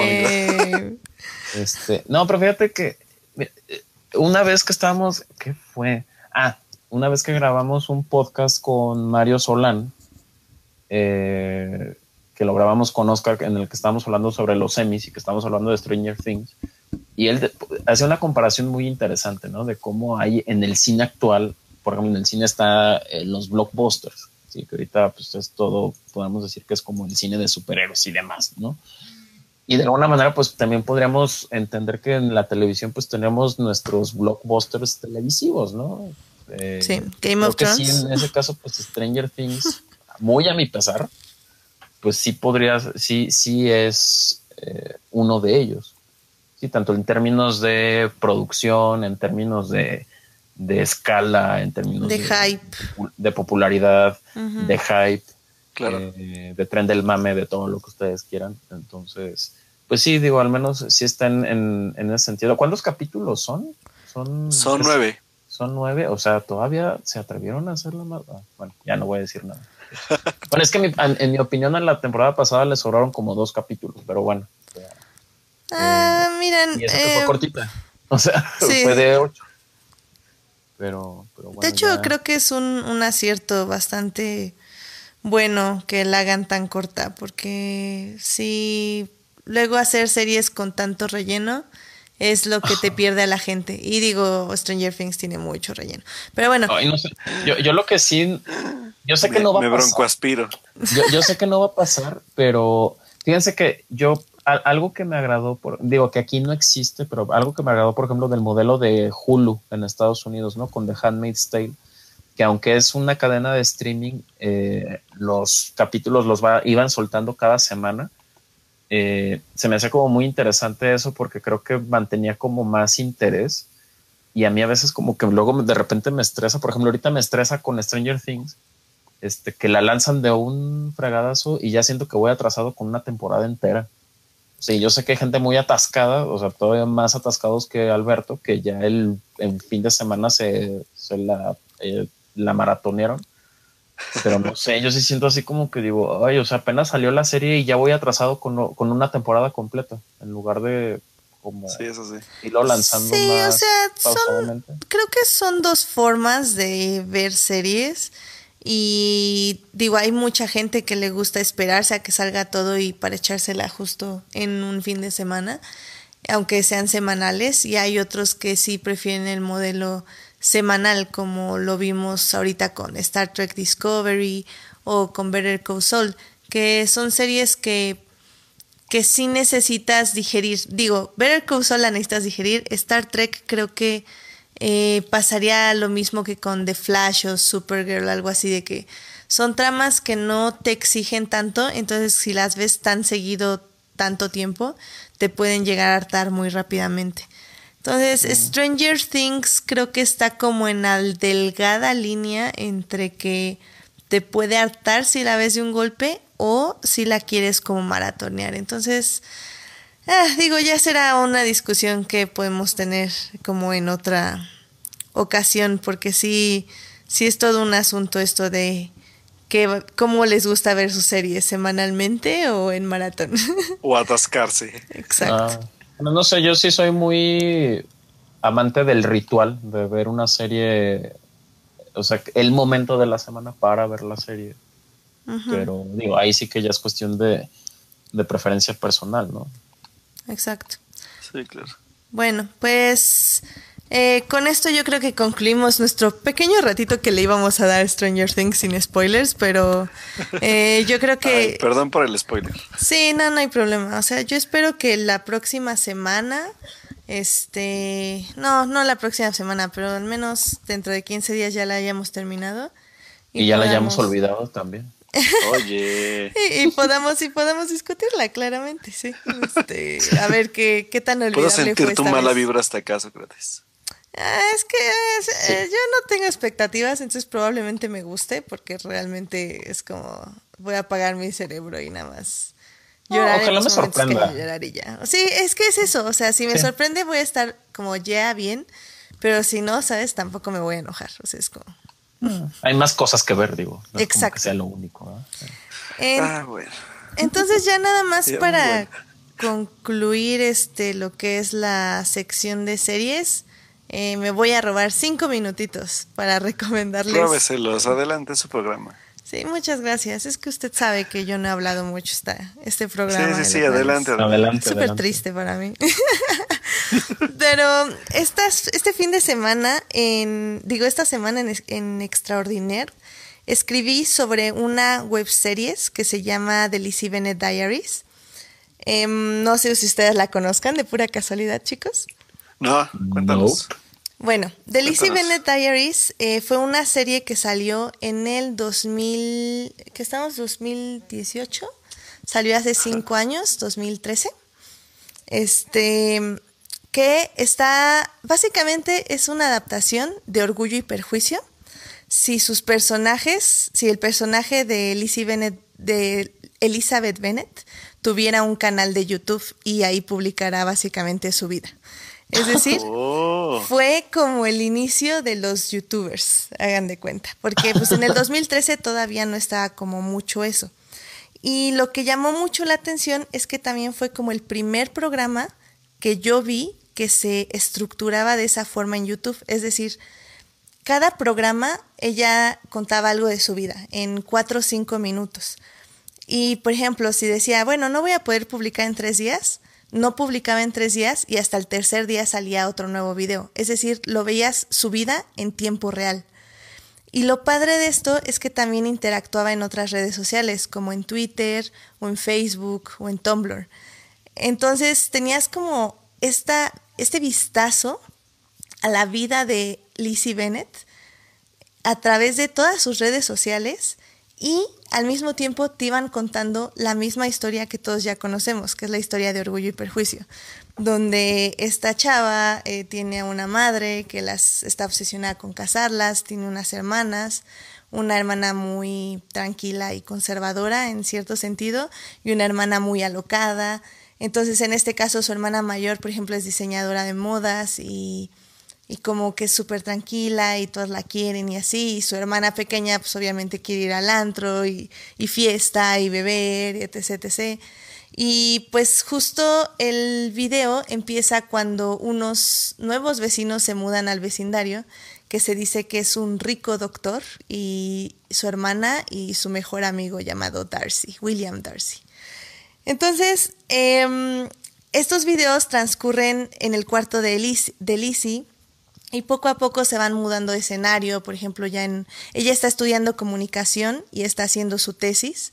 Entonces tiene como que ir a le dicen foreshadowing, que es como como analizar ciertas empresas para como ver su su programa de negocios y cómo se desarrollan para que ellos mismos puedan desarrollar una empresa. Y al mismo tiempo ves la historia también de su hermana Lidia en unos videos que ella hace también en YouTube y a mí lo que me gusta mucho, mucho de esta serie es cómo desarrollan a sus personajes, cómo con unos sencillos videos de cuatro minutos te van explicando tantas cosas de su vida de forma tan dinámica y tan cómica y tan divertida. Y hay momentos conforme va avanzando la webserie que realmente te llegan mucho. O sea, sí hay momentos muy fuertes como emocionalmente y digo, para que logre eso una, una pues sí, una serie que te, que te cautiva por casi un año. O sea, de hecho, este, este experimento dura casi un año. Entonces, y que al final veas como el desarrollo de, estos personajes, que tanto crecieron, cómo em, superaron sus dudas, sus miedos, cómo desarrollaron sus virtudes, cómo se llegaron a conocer poco a poco y cómo cambiaron y pues tanto se unieron más como hermanas, como, como amigos, como futuras parejas, que bueno, ya todo el mundo sabemos, no es ningún spoiler, que Orgullo y Perjuicio, digo, es de las obras más adaptadas, así que no me digan que es un spoiler. Este, pero pues sí, al, final del día, pues sí, Lizzie termina con Darcy, y este, y la verdad es que es lo más romántico que puedan ver, o sea, es, es una serie muy bien hecha, muy bien actuada, muy bien pensada.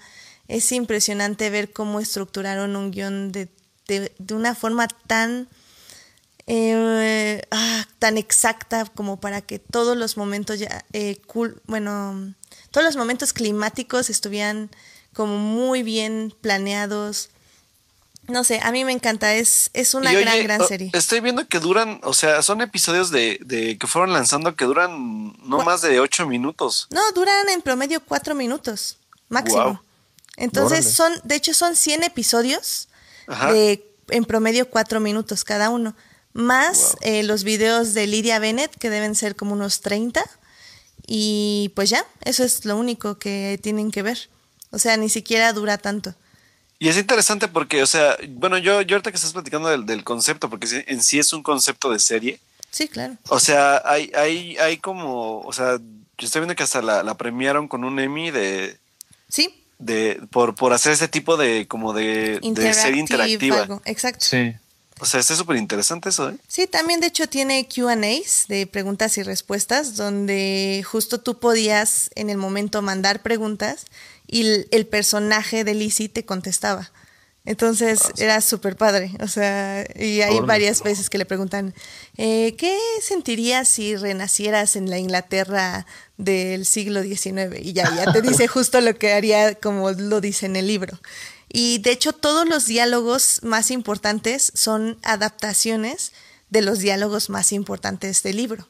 Entonces hay de hecho en Tumblr varios paralelos este, sobre cómo en, la- en las diversas películas y las diversas series se dicen estos diálogos y cómo Lizzie los fue también como adaptando a nuestra época actual. Eh, cómo tú le contestarías a alguien que odias, que te dice que te ama y que siempre te ha admirado y tú lo odias. Y... Entonces es, es muy, muy bonito y muy interesante la serie. Entonces, si, si a ustedes les llama la atención, eh, yo les recomendaría ahorita en Facebook están haciendo un recap porque se cumplieron cinco años del estreno de la serie. Entonces, si se meten al Facebook de Lizzie Bennett Diaries, que pueden ver si quieren la liga ahí en mi artículo en Extraordinaire, eh, pueden entrar ahí al Facebook y está muy bien porque no solo están, están publicando todos los videos en orden cronológico, y no solo los videos de Lizzie, sino también los de Lidia y lo que se escribió en Twitter y lo que se publicó en Tumblr.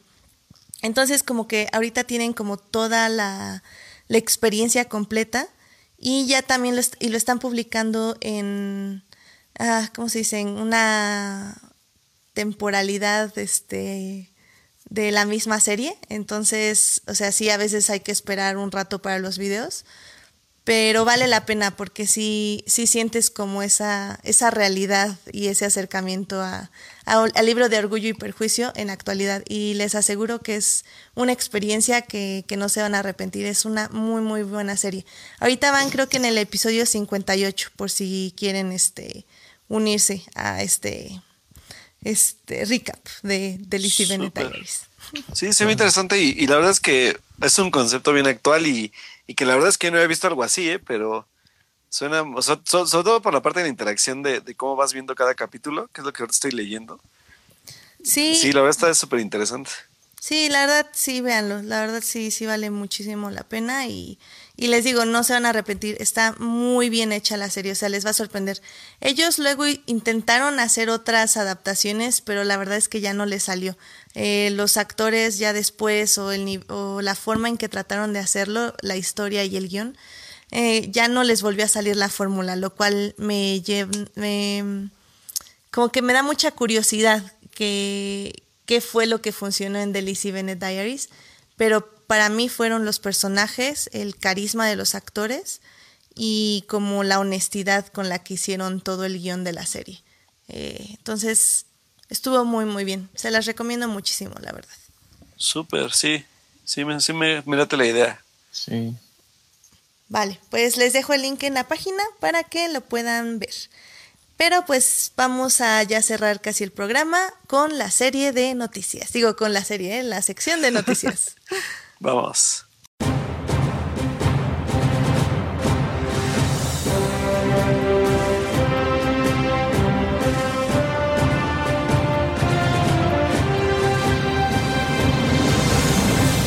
A mí me gustaría iniciar con, creo que es la noticia más reciente, que fue este escándalo em, con este Kevin Spacey.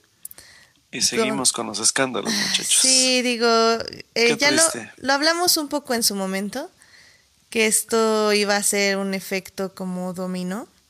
Sí, es. Y, y pues sí, o sea, ahorita vamos a ver muchas de estas cosas, pero creo que lo, lo que no se está hablando de Kevin Spacey o, o lo que él hizo fue que pues básicamente usó de excusa como, bueno, más bien como que trató de cubrir su escándalo diciendo que era gay, lo cual la verdad sí daña mucho a la comunidad, ya que, eh, digo, eh, espero que no tengamos a nadie de, de esta rama de homofobia en nuestro público, pero pues sí, Pues lo bueno, que usan... no, ni modo, ¿eh? Eh, si no, la verdad, bye. pero bueno. Pues sí, la verdad, o sea, digo, también No, aquí, sí. digo, ya, ya, lo, ya lo dijimos con, con- con- cuando salió lo de Harvey Weinstein, ¿no? O sea, creo que también tiene que ver mucho con el respeto a, cualquier tipo de persona, no importando qué, ¿no? Exacto. Entonces, bueno. Y lo, sí, continúa. Lo malo de Kevin Spacey es que él usó como esto de ese, bueno, eh, bueno, el punto es que los, la gente homofóbica siempre ha dicho que los gays son pedrastas, etc, etc. Y, y el punto es que Kevin Spacey está, está mostrando que él siempre tiene como esta predisposición a gente como joven y vulnerable. Y cuando él dice que es gay es como, no, o sea, le ha costado muchísimo a la comunidad este, tratar de distanciarse de esas acusaciones como para que tú llegues y digas soy gay en medio de un abuso, eh, de un escándalo sexual. Y bueno, eh, un poco esa fue la noticia, pero también esto vino de la mano de que Netflix anunció que House of Cards era su último, este, ya esta va a ser su última temporada. Muchos dicen que es debido al escándalo y que Netflix ha decidido actuar contra el abuso sexual y etc. Pero sinceramente yo no creo que sea el caso, más bien el timing fue como muy peculiar mm, de, anunciarlo. Mm. Pero digo, ya se veía venir. La anterior temporada de House of Cards fue, mm, digamos que no fue mala, pero pudo haber durado muchísimo menos. Pudo haber durado la mitad de la serie, básicamente. Se ve que no tenían un guion y que la hicieron muy rápido. A mí, al contrario de Alberto, me gusta mucho la serie, me gusta mucho eh, cómo han ido manejando este drama político para irlo convirtiendo poco a poco en una telenovela eh, política. Pero me gusta mucho y creo que está muy bien hecha, pero sí la anterior temporada les faltó básicamente un guion. Entonces no, luego se nota que, se nota que, perdón que te interrumpa, pero también eh, en, esta última temporada hay que recordar que el, el, que fue el creador o el showrunner principal, que era Paul Gilliman, dejó de estar en la serie. O sea, él se retiró, dijo, ya me voy, ahí les dejo el changarro. Y sí se nota, o sea, sí se nota que ya no, no era el mismo equipo, al menos, que al menos él ya no estaba involucrado, pues. Claro. Y, y digo, eh, después de ver la anterior temporada, a mí no se me hacía raro que ya la cancelaran en la sexta. De hecho, es muy, muy raro que este tipo de series lleguen hasta sus sextas temporadas, séptimas. Ya me parece como súper exagerado porque son series que tratan de cuidar muchísimo el guion y el desarrollo de personajes. Entonces, si hubiera durado en una séptima, octava temporada, ya estaríamos hablando de The Walking Dead o algo así. O sea, una serie que ya está perdiendo más fans de los que gana. Entonces. Ya está más muerta que sus zombies. Exactamente. Pero el problema, eh, más bien, yo creo que no fue. Netflix no la canceló por el escándalo. Yo creo que Netflix ya lo tenía planeado. Pero, pero, me está gustando cómo están actuando, porque por ejemplo ahorita cancelaron ya la, la grabación de esta nueva temporada. Ajá, exacto. Y, y luego, luego Netflix puso un comunicado diciendo que que fueron los ejecutivos a ver que todos se sintieran a salvo y que se sintieran bien y que en este mismo momento Kevin Spacey no estaba grabando de todas formas. Entonces creo que es una buena manera de reaccionar, pero no creo que haya sido cancelada, entre comillas, por el escándalo. No sé ustedes qué piensan. Es, es, que sí, bueno, tú, tú, tú que viste la temporada pasada, siento que, digo, eventualmente House of Cards era como este encuentro, eh, eh, la eventual, ¿cómo se puede decir? El choque entre el personaje de Claire y Frank y esta última temporada acaba en eso. Entonces, yo cuando terminé de ver y que ya me despertó la música de los créditos, porque la verdad sí fue muy aburrida esta temporada Cards. O sea, de verdad, y, y, yo estoy contigo, a mí sí, yo la defendía, pero debo de admitir que esta temporada para nada fue la mejor. Pero dije, ok, ya hacia donde están dirigiendo la historia es de que ya lo tienen que acabar. Ya, y sí salieron, pues Netflix está haciendo lo que creo que haría cualquier ya cadena ya grande, ¿no? Está haciendo control de daños.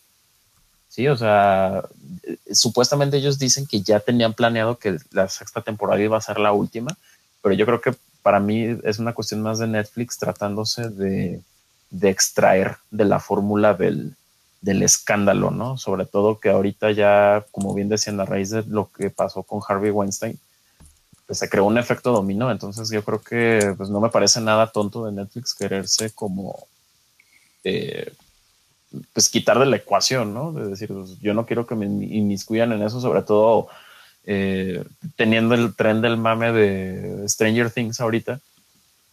No quiero que algo me esté opacando la fiesta.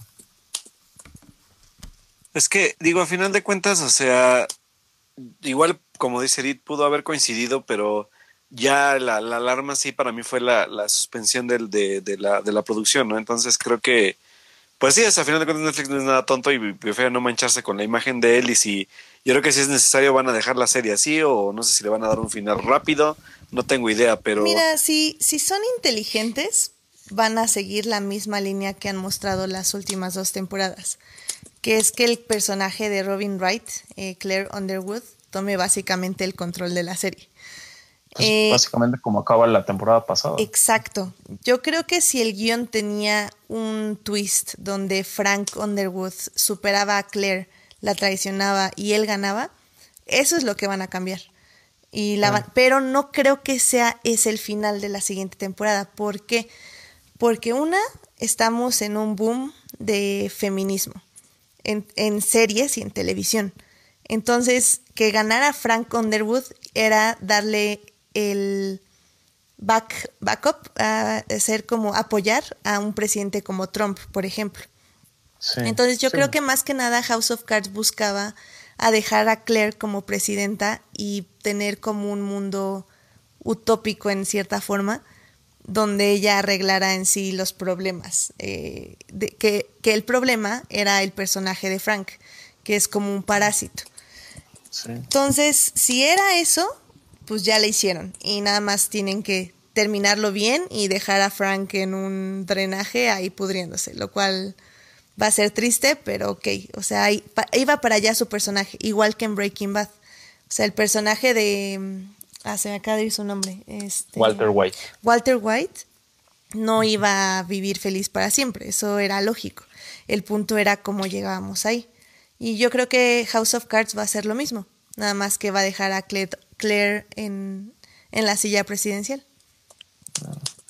Híjole, pero digo, independientemente, digo, ya creo que ya de alguna manera sabemos qué va a pasar con House of Cards, ¿no? O sea, va a terminar, ¿no? Su siguiente temporada, pero creo que ahora sí va a ser la interrogación de qué va a pasar, la, la, duda de qué va a pasar con, con Kevin Spacey. Este, sí, digo, eso de que saliera del closet, digo, hay que ser muy honestos, o sea, vamos a pretender que estamos sorprendidos, pues, porque ya lo sabíamos, ya era algo que ya sabíamos, sí, pero que a, final de cuentas creo que aún así e, era de esos secretos que ya todo el mundo sabía. Eh, pero, pero o sea, vuelvo, vuelvo a lo que todos decimos en Twitter o en todos los medios que, que, que, comentemos esto, ¿no? O sea,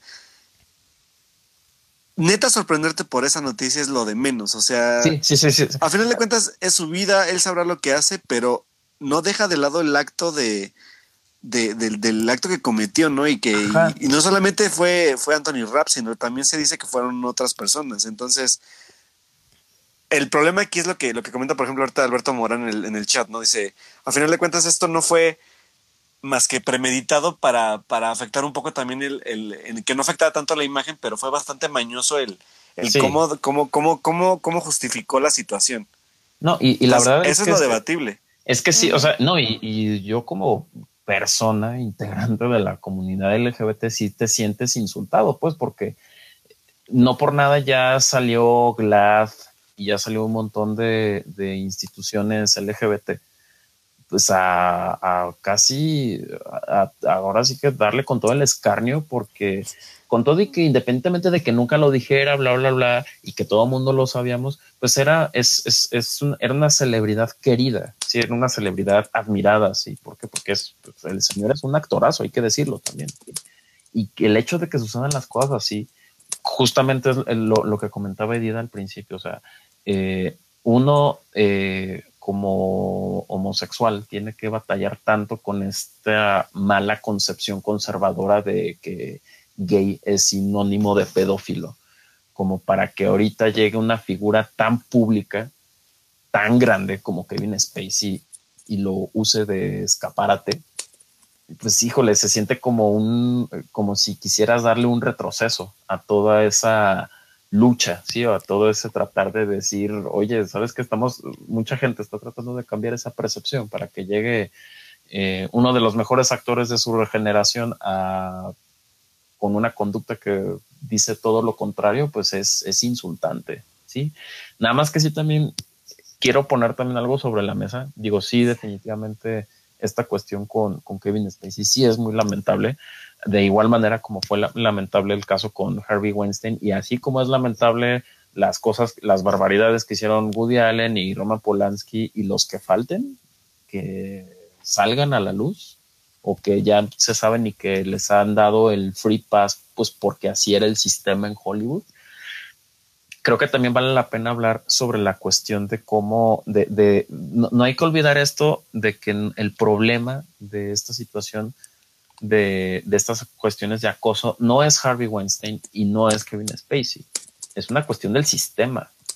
o sea, pues sí, podemos acabar con, con, con, los acosadores, pero hay que entender que es algo sistémico, ¿sí? Y no lo digo en el sentido de, de culpar a las víctimas, sí, pero sí hay que tratar de entender también el daño que hace el silencio.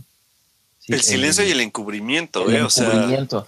el, encubrimiento de la, el encubrimiento de las personas que lo sabían, pero que no dijeron nada, pero también, y, yo sé que me, estoy rozando un punto muy controversial, el silencio de las víctimas. Yo sé, digo, sé que también el proceso por, eh, mental o el proceso, el, el, shock por el que pasa una víctima de acoso o de abuso es algo muy, muy fuerte. Pero creo que también debemos de entender que esta cuestión del silencio lo único que hace es perpetrar. Es, es un círculo vicioso que se repite. ¿sí? O sea, si ustedes vieron varias de las declaraciones de, de las víctimas del caso de Harvey Weinstein, ¿no? Que decían, no, es que me quedé callada porque eh, o mi carrera iba a peligrar o me iban a destruir en la prensa. Entonces, si, te, si hablas, entonces este, tu carrera se destruye. Pero entonces, este, si te callas, entonces dejas que el acosador se salga con la tuya y dejas que las cosas sigan funcionando así. Sí, este, a mí lo que se me hace todavía más eh, y que sí quisiera que hiciéramos un poquito de conciencia es también saber cómo se ha construido la industria y las carreras de muchos actores y de muchas actrices a base de silencios. Sí, porque ahorita sí siento, o sea, y, son casos que son horribles y que es de verdad, es, es lamentable. Pero también hay que verlo un poquito, hay, hay que analizar también el, el, otro lado de la moneda, ¿sí? así como de decir de que también de alguna manera estas personas pues dijeron, oye, pues, pues te quedaste callado porque pues a final de cuentas también no decidiste no arriesgar tu carrera. No, es que no es, no es que no quisieras arriesgar tu carrera, es que no había el ambiente para decirlo. O sea, hay, hay, muchas escritoras ahorita que están diciendo sobre eh, sus primeros reportajes y sus primeras este, como asignaciones como periodistas. Y justo dicen, o sea, yo he estado demandando a X persona desde hace años pero nadie me escucha y nadie me quería apoyar y nadie me quería respaldar hasta ahorita, porque ahorita ya se están viendo presionados de que como ya estoy diciendo que yo llevo una, una serie de demandas desde hace años a tal persona y como ahorita sí ya tienen como el como la, la vista, o sea, ya, ya la gente ya lo está viendo y ya le está haciendo caso, hasta ahorita ya están decidiendo actuar, que es como es, se vio con el, creo que es el periodista de Fox News y, y todas estas personas que, que, han estado ahí, pero y que todos cubren siempre.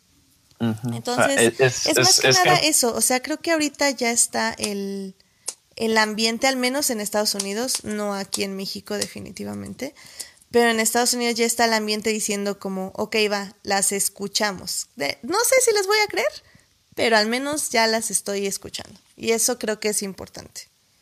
O sea, es, yo digo que también sí debe de ser el inicio de, de un cambio, ¿no? Y yo me refiero a un cambio, no, porque digo, digo, obviamente ya con Harvey Weinstein ya, ya lo expulsaron de la academia, ya lo expulsaron de todos los gremios en los que se le ocurran. En el caso de Kevin Spacey ya, eh, ya está la misma academia televisiva, los Emmys ya retiraron el premio que le iban a dar este año, que va a ser un premio especial. O sea, sí, pues, o sea, sí, ok, te vas contra la persona, pero ¿y el, y el sistema qué? Sí, y yo sí también, a lo mejor estoy pecando de optimista, sí, pero sí quisiera pensar que el hecho de que la gente empiece a levantar la voz sea el inicio de que se cambie, de que se empiece a y, ojo que cosas. ojo que aquí entra también esta, o sea, hay que tener muy en cuenta eso, ¿eh? O sea que hay una lucha todavía aquí que también se va a conectar con esto, que es la lucha que viene diciendo Meryl Streep desde hace casi tres años, ¿no? Todo este aspecto también de, de, de, de las mujeres tratando de salir adelante en una industria tan, pues ahora sí que tan misógina se podría decir, y que también esta parte de misoginia tiene que ver mucho con todo lo que está pasando, ¿eh? Sí, claro. Porque, eh, porque al final de cuentas la mayoría de, de quien controla esa industria pues son hombres. Entonces, nombres del, del, tipo que sea, de, las, de los gustos sexuales que tengan, todo lo que quieran hacer, se cubren entre ellos y he ahí el problema de, de, de este tipo de cosas, ¿no? Pero, por ejemplo, también, o sea, la carta que saca Lupita Nyong'o en el New York Times, si no mal recuerdo, donde ella dice que eh, después de no trabajar con Weinstein y de que sufrió lo que sufrió con él, eh, ella ya ha estado en puros ambientes donde hay mujeres en, cargos de poder o mujeres que están dispuestos, bueno, dispuestas a ayudarlas en, en, en estas situaciones. Entonces, ya vemos que también sí hay muchas mujeres que ya no están permitiendo esto y, y sí, tal vez yo también peco de ver el vaso medio lleno, pero pero creo que vamos por buen camino, en cierta forma. No, y, digo, algo que también en el caso de Kevin Spacey, eh, que justamente lo leí ahora, y dije, bueno, déjame medio investigar la nota completa antes de, entrar al programa. Lo que surgió y que era, yo no entiendo cómo era que no se, no se había hecho de mayor conocimiento la cuestión de lo que pasaba con Kevin Spacey y su familia ya declaró el hermano de Kevin Spacey que su, el papá de ellos pues, eh, los abusaba, o sea, que era un nazi que abusaba de ellos sistemáticamente. Pues. Bueno, pero digo, a final de cuentas, ajá. sí, o sea, digo, a final de cuentas eso no, no, o sea, no tendría por qué, sigo, sigo en la misma línea, o sea, es la parte de la justificación de tus acciones, pero ya ah, lo hiciste.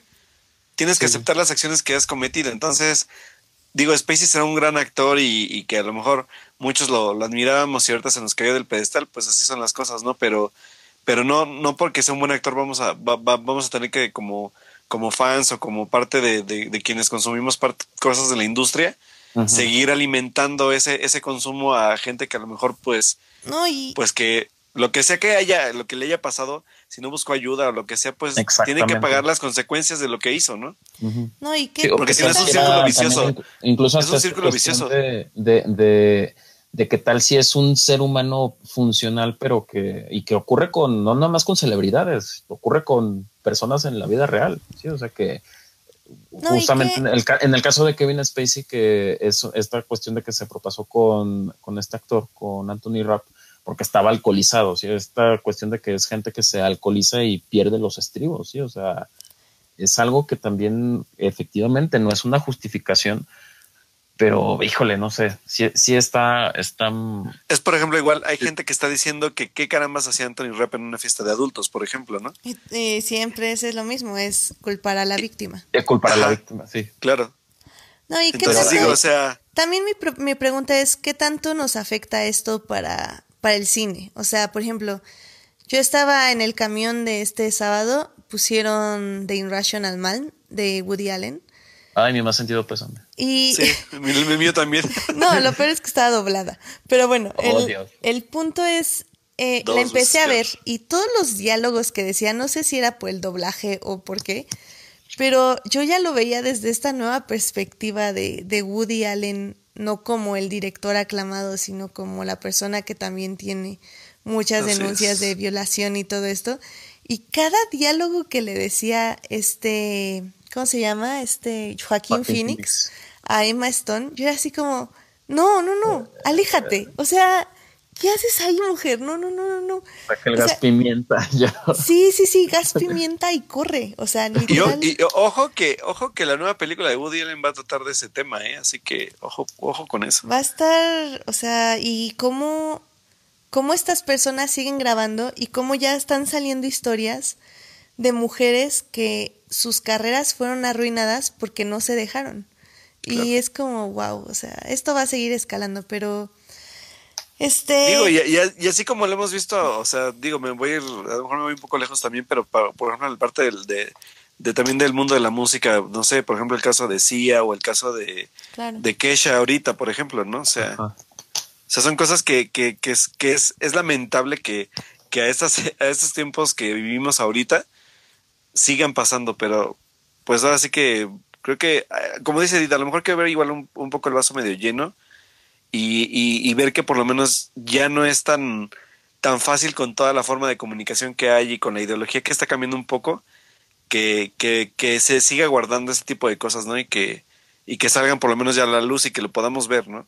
Exacto. Sí, o sea, creo que sí tiene que creo que de la única manera en la que debe de, puede haber un cambio real, creo, o sea, yo creyendo, bueno, yo en esta creencia de que es un problema sistémico, o sea, que no nada más es una cuestión de lo que hace el acosador o el depredador, por ponerlo así, sino lo que ni lo que no hace la víctima, no en el sentido de culparla, sino en el sentido de, de que el silencio lo perpetúa o los, los testigos, ¿sí? sino en cuestión de cómo, cómo el, el, sistema de alguna manera ha permitido esto durante tantos años. O sea, simplemente, pues, digo, no estamos tan lejos. O sea, ya pasó esto con, con Kevin Spacey. una persona decía en Twitter, decían, bueno, ¿y Brian Singer qué? Claro. O sea, de Brian Singer ya no nos acordamos o ya no lo vamos a juzgar. ¿Por qué? Porque él se arregló a lo mejor con, ahora sí, como dicen, dinerito habla. Exacto. Y, y también ahí hay, o sea, no, a mí lo que me asusta no es tanto la cuestión de lo que ahora pasó con Kevin Spacey, que es horrible, sino todas las historias que a lo mejor todavía no sabemos y que se, encubri que se encubrieron y que sí, probablemente salgan o no, y que yo digo que a menos de que no haya una reconfiguración del, del sistema que era lo que proponía hace poco, hace, en hace unas semanas, esta Caitlin Kennedy Así claro. que estamos hablando de una mujer que es una de las mandamases de la, historia, de la industria, que decía, ¿saben qué? Vamos a, quiero yo poner de mi dinero y hacer un consejo eh, de mucha gente de la industria, y no nada más mujeres, también hombres, para que ya se detenga este ciclo. ¿sí? Ah, sí. Ah, pero en fin, este, pues sí, es un tema que vamos a seguir hablando y que vamos a seguir tocando. Y sí, el siguiente en caer es Johnny Depp, Monse. Yo creo que espero que J.K. Rowling ya lo saque de sus películas, porque en serio, que qué pésima elección de personaje. Pero bueno, ese es otro asunto. Que pésima um, elección en lo que sea, ¿no? Ya, ya Johnny no, Depp, Johnny basta. Depp ya no tiene. Ya, ya no. Piratas del Caribe arruinó su carrera, básicamente. O sea, le dejó mucho dinero y le va a dar mucho dinero más, pero no, es que es un pésimo actor y luego con todo lo que salió, o sea, peor aún. Entonces, yo creo que si Disney se quiere también deslindar de estos escándalos, va a tener que dejar ir a Johnny Depp. No, y Disney es más este agresivo. Hay que recordar los escándalos. No, no perdonó, no le perdonó sus escandalitos a por muchísimo menos a Michelle Rodríguez cuando estaba en Lost. Ah, sí, cierto. Y eh, como, órale, me la matan y bye. O sea. Así sí, es, pero ahí es diferente sí. porque era mujer, entonces es como... Oh, no, llegué a territorio peligroso. Ah. No, no, no, o sea, lo que me no, pero sí es cierto, o sea, sí. Es que, pues, como es mujer, pues es desechable, entonces, bye. No, y luego, déjate tú, es este minoría. Exacto, minoría. Sí. No, no, no, to, to, todo. Un caso ese. Sí. sí, ya sé. Pero bueno, eh, ¿alguna otra noticia antes de cerrar? Eh, ¿O ya nos vamos? Pues mira, está, es que yo también no quiero tocar el tema porque ahorita Alberto nos estaba diciendo que si no a hablar de, la, de todo este desmadre de, de Warner Universal. Pero yo no quiero tocar el tema ya hasta que haya un comunicado oficial para que de ahí podamos partir, porque ahorita es hablar como al tanteo cuando no sabemos en realidad nada. O sea, no sabemos en sí qué está pasando dentro de la industria de distribución en México, si hay algún tipo de problema. Se dice que, que Warner Universal le pedían 85% a Cinepolis de la ganancia de la película. Hay un No buen de rumores. Además de que yo- no es la primera vez que pasa, ¿eh? Y al Sí, o sea, final no es la primera vez que pasa. La película se estrena en Cinépolis como si nada pasara. O sea, Ujú. Digo, digo hablaban, hablaban, creo que en Twitter hace, hace poco de también de qué películas le- les ha pasado factura. Y digo, por ejemplo, ahorita el caso más reciente es la de Lego, la de la de Ninjago. Lego Ninjago, eh, Happy Death Date. Que Ah, sí, Happy Death Day está en- también. Pero estamos hablando de, o sea, son estrenos relativamente pequeños. O sea, el, yo el caso que recuerdo que fue más grande fue cuando Inception. Sí, Inception. y Inception, nada sí. más, o sea, les duró el berrinche una semana. O sea, duró Aquí yo creo que, que va a haber un, un, un, un, un, y afloje de, de, de, de- ahora sí que de, de empresarial, hasta que lleguen a un acuerdo que no sea ni tan cabrón para uno ni tan cabrón para otro, porque no creo que Cinepolis deje pasar el, el desmadre que, que va a generar Justice League. O sea, no creo que se quiera quedar fuera. aunque Pero- sea el fin de semana de estreno. Pero ahí todo. mi pregunta es, o sea, sí es como una tiranía, o sea, decir así como, pues mira, la puedes tener con 85% o nada. O sea, es Sí, como, claro. me suena así como horrible, es como, ¿qué posición pones a la gente? O sea, en cuestión de negocios, o sea, sí es como un Sí, jaque ma- mate horrible. Entonces, Y sí, luego, sí. sobre todo con, con Justice League, que, híjole. Ah, Por- por ahí- eh, por ahí- Imagínense que pasara lo, lo de Inception, que el- la primera semana no estrenar en Cinépolis y que la película fuera un bodrio. Bye. Es lo que les No, que Por ahí dice un tweet que, que por eso ya este Cinepolis ya no la quiere proyectar, porque ellos ya la vieron y ya vieron que es una porquería. También, no, no, no, y deja eso, o sea, pon tú que Cinépolis les dice, no, pues sabes qué, no, no la exhibo. O sea, de todas formas, Cinemex tiene un número muy limitado de salas que no se compara con el de Cinépolis. Entonces, aunque tengas taquilla, o sea, llenas, salas llenas, va a ser un número muchísimo más, mu- muchísimo menor a lo que tendrías si estrenaras en Cinépolis. Entonces tampoco te conviene. Más con la piratería aquí en México, que es muchísimo más, este, eh, muchi- muchísimo más fácil encontrar algo pirata que ir al cine. O sea, Claro. No sé, pero ¿Cuándo sí, yo creo que deberíamos hablar de ello si sí pasa, si no, pues Sí, es lo que yo digo. O sea, a final de cuentas, ya cuando suceda, porque debe haber un comunicado como cuando pasó con, Inception. con este, no, con, ¿cómo, cómo se llama? La de Escuadrón Suicida. Ah, Ajá. cierto. Yo creo que ya hasta, hasta ese momento, yo creo que ya podemos, ahora sí que empezar a inferir ah, o hacer conclusiones sobre lo que pasó, pero de mientras, hasta que no llegue el día del estreno y veamos que en verdad va a pasar, creo que hay que dejarlo un poco en puntos suspendidos, digo puntos suspensivos y ya este, ahí ya, ya vamos viendo. Ay, aparte es Justice League. Ah, Eso es lo que yo Ah, digo. pero bueno. no, No, no y- es como que me emocione mucho. Ah, exacto. Y Alberto Morán nos dice que hablemos de Flashpoint, de los guiones de Black Adam y Shazam, del inicio de Venom. No, chavo, es que esas cosas son como de especialistas. Necesitamos a nuestro especialista Daniel Kenobi que nos ayude, nos ayude para, para esas noticias, porque yo no. Sí, A mí hasta que me saques la para que- película. para que nos, que nos platique de eso. Sí, no, to- todas esas noticias la verdad es que no. Pero sí, mejor, como dice Fallamos, hoy les fallamos como nerds en ese aspecto, Sí. pero vamos a traer a Dan para que sí, nos platique un poco de eso. sí, o mejor como dice Monse, esperamos a que la pasen en el 5 y ya. Perfecto, perfecto. Yo creo que ni así, ¿eh? Mm, eh, no, porque imagínate, en el 5 duraría como 6 horas. Ay, no, guácala, no. Guácala. Tengo Bueno. vida que vivir. Pues con esto nos despedimos. ¿Alguna otra noticia? Pues no, chicos, yo ya no. Muy bien. No. Pues vamos a pasar a despedirnos. Eh, Sus redes sociales. Sócrates, ¿dónde te podemos leer, escuchar? Eh, no sé qué otra cosa. No, pasa tu teléfono, pasa tu fax. Eh, este sí. WhatsApp. Eh, no, pues eh, mi username en Twitter es arroba socra8a, 8 con, con número 8, ¿sí? Eh, eh, pues eh, estoy colaborando casi de manera continua en Corte y Queda, de hecho ya caímos, eh, ahora que nos pudimos ver todos en el Festival de Cine de Morelia, caí en la conclusión de que soy como, ¿se acuerdan de Heather Locklear en Melrose Place? Sí, soy, No soy la no lo Heather dijiste, Locklear de No Corte dijiste.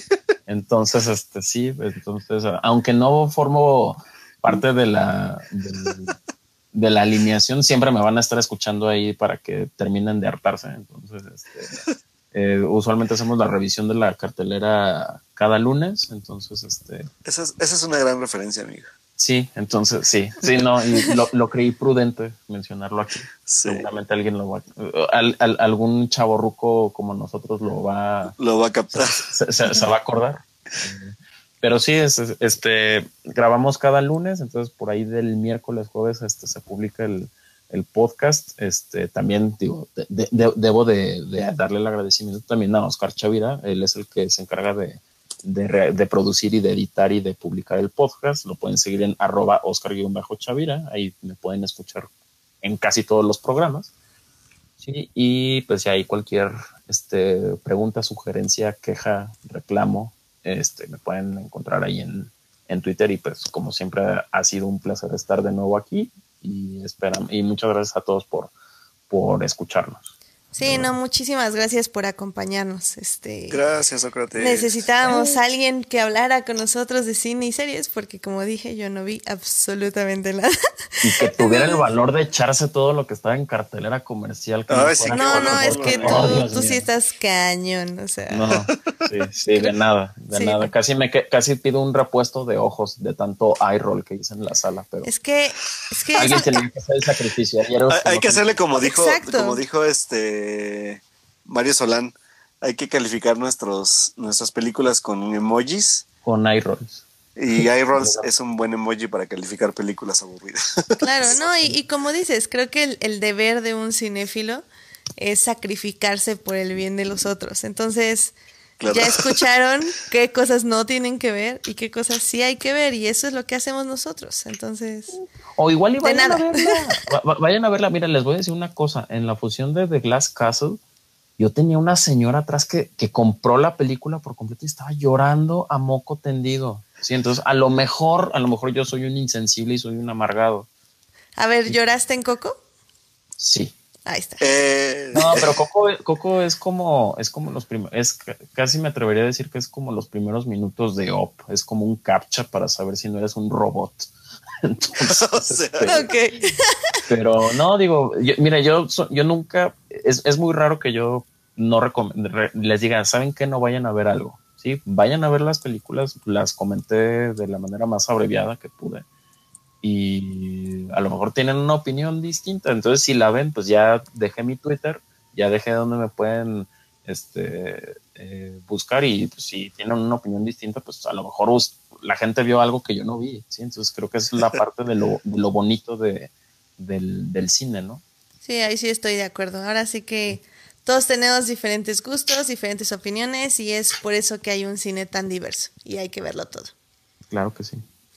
Alberto, ¿dónde te podemos leer, ver, pues bueno, A mí me pueden seguir en Twitter, arroba Alberto Molina, Molina con doble O. Y este, bueno, ya estoy retomando lo que es la escritura para para mi columna, que ya la había escrito un poco, pero ya estoy escribiendo de nuevo. Ahí está la, opinión de Coco de, para que la puedan leer un poco más a fondo sobre lo que opina sobre la película. Y este, yo creo que voy a estar escribiendo esta semana, este viernes escribo sobre un, recap rápido de, de, Morelia y sobre todo porque se viene la parte de, de lo mejor del, del Festival Cine Morelia en la Ciudad de México. Sí. Vienen tres películas muy buenas para que no se las pierdan, ahí les voy a hablar un poco de eso. Y este, y pues bueno, ahí nos estamos leyendo y ya saben, síganme en Twitter. Cualquier queja, reclamo, igual que Sócrates, como dice él. Cualquier queja, reclamo, opinión, ahí lo estoy recibiendo y pues con gusto platicamos por ahí. ¿Y quién va a salir en el nuevo Carpool Karaoke, Alberto? Ah, no, perdón. No, no. No, no. Ya te equivocaste de personaje. Amigo. Me equivoqué de personaje. Ok, ok, ok. Vas a ser tú, amigo. El otro, el otro festival que te da te va a hacer un Carpool Karaoke para que Sí, vamos a cantar la de Me cortaron mal el pelo. Ay, vas a quemarme. Mis amigos me, pones las de José a molestar. Ah, bueno. Por favor, querido público, díganme que ustedes sí escuchan 31 minutos. Y le tocan esa canción a Alberto, por favor. Sí, amigos, me cortaron mal el pelo, lo siento. Por el, por el pinche que me corta el pelo, porque ya no voy a volver ahí. Ah, bueno.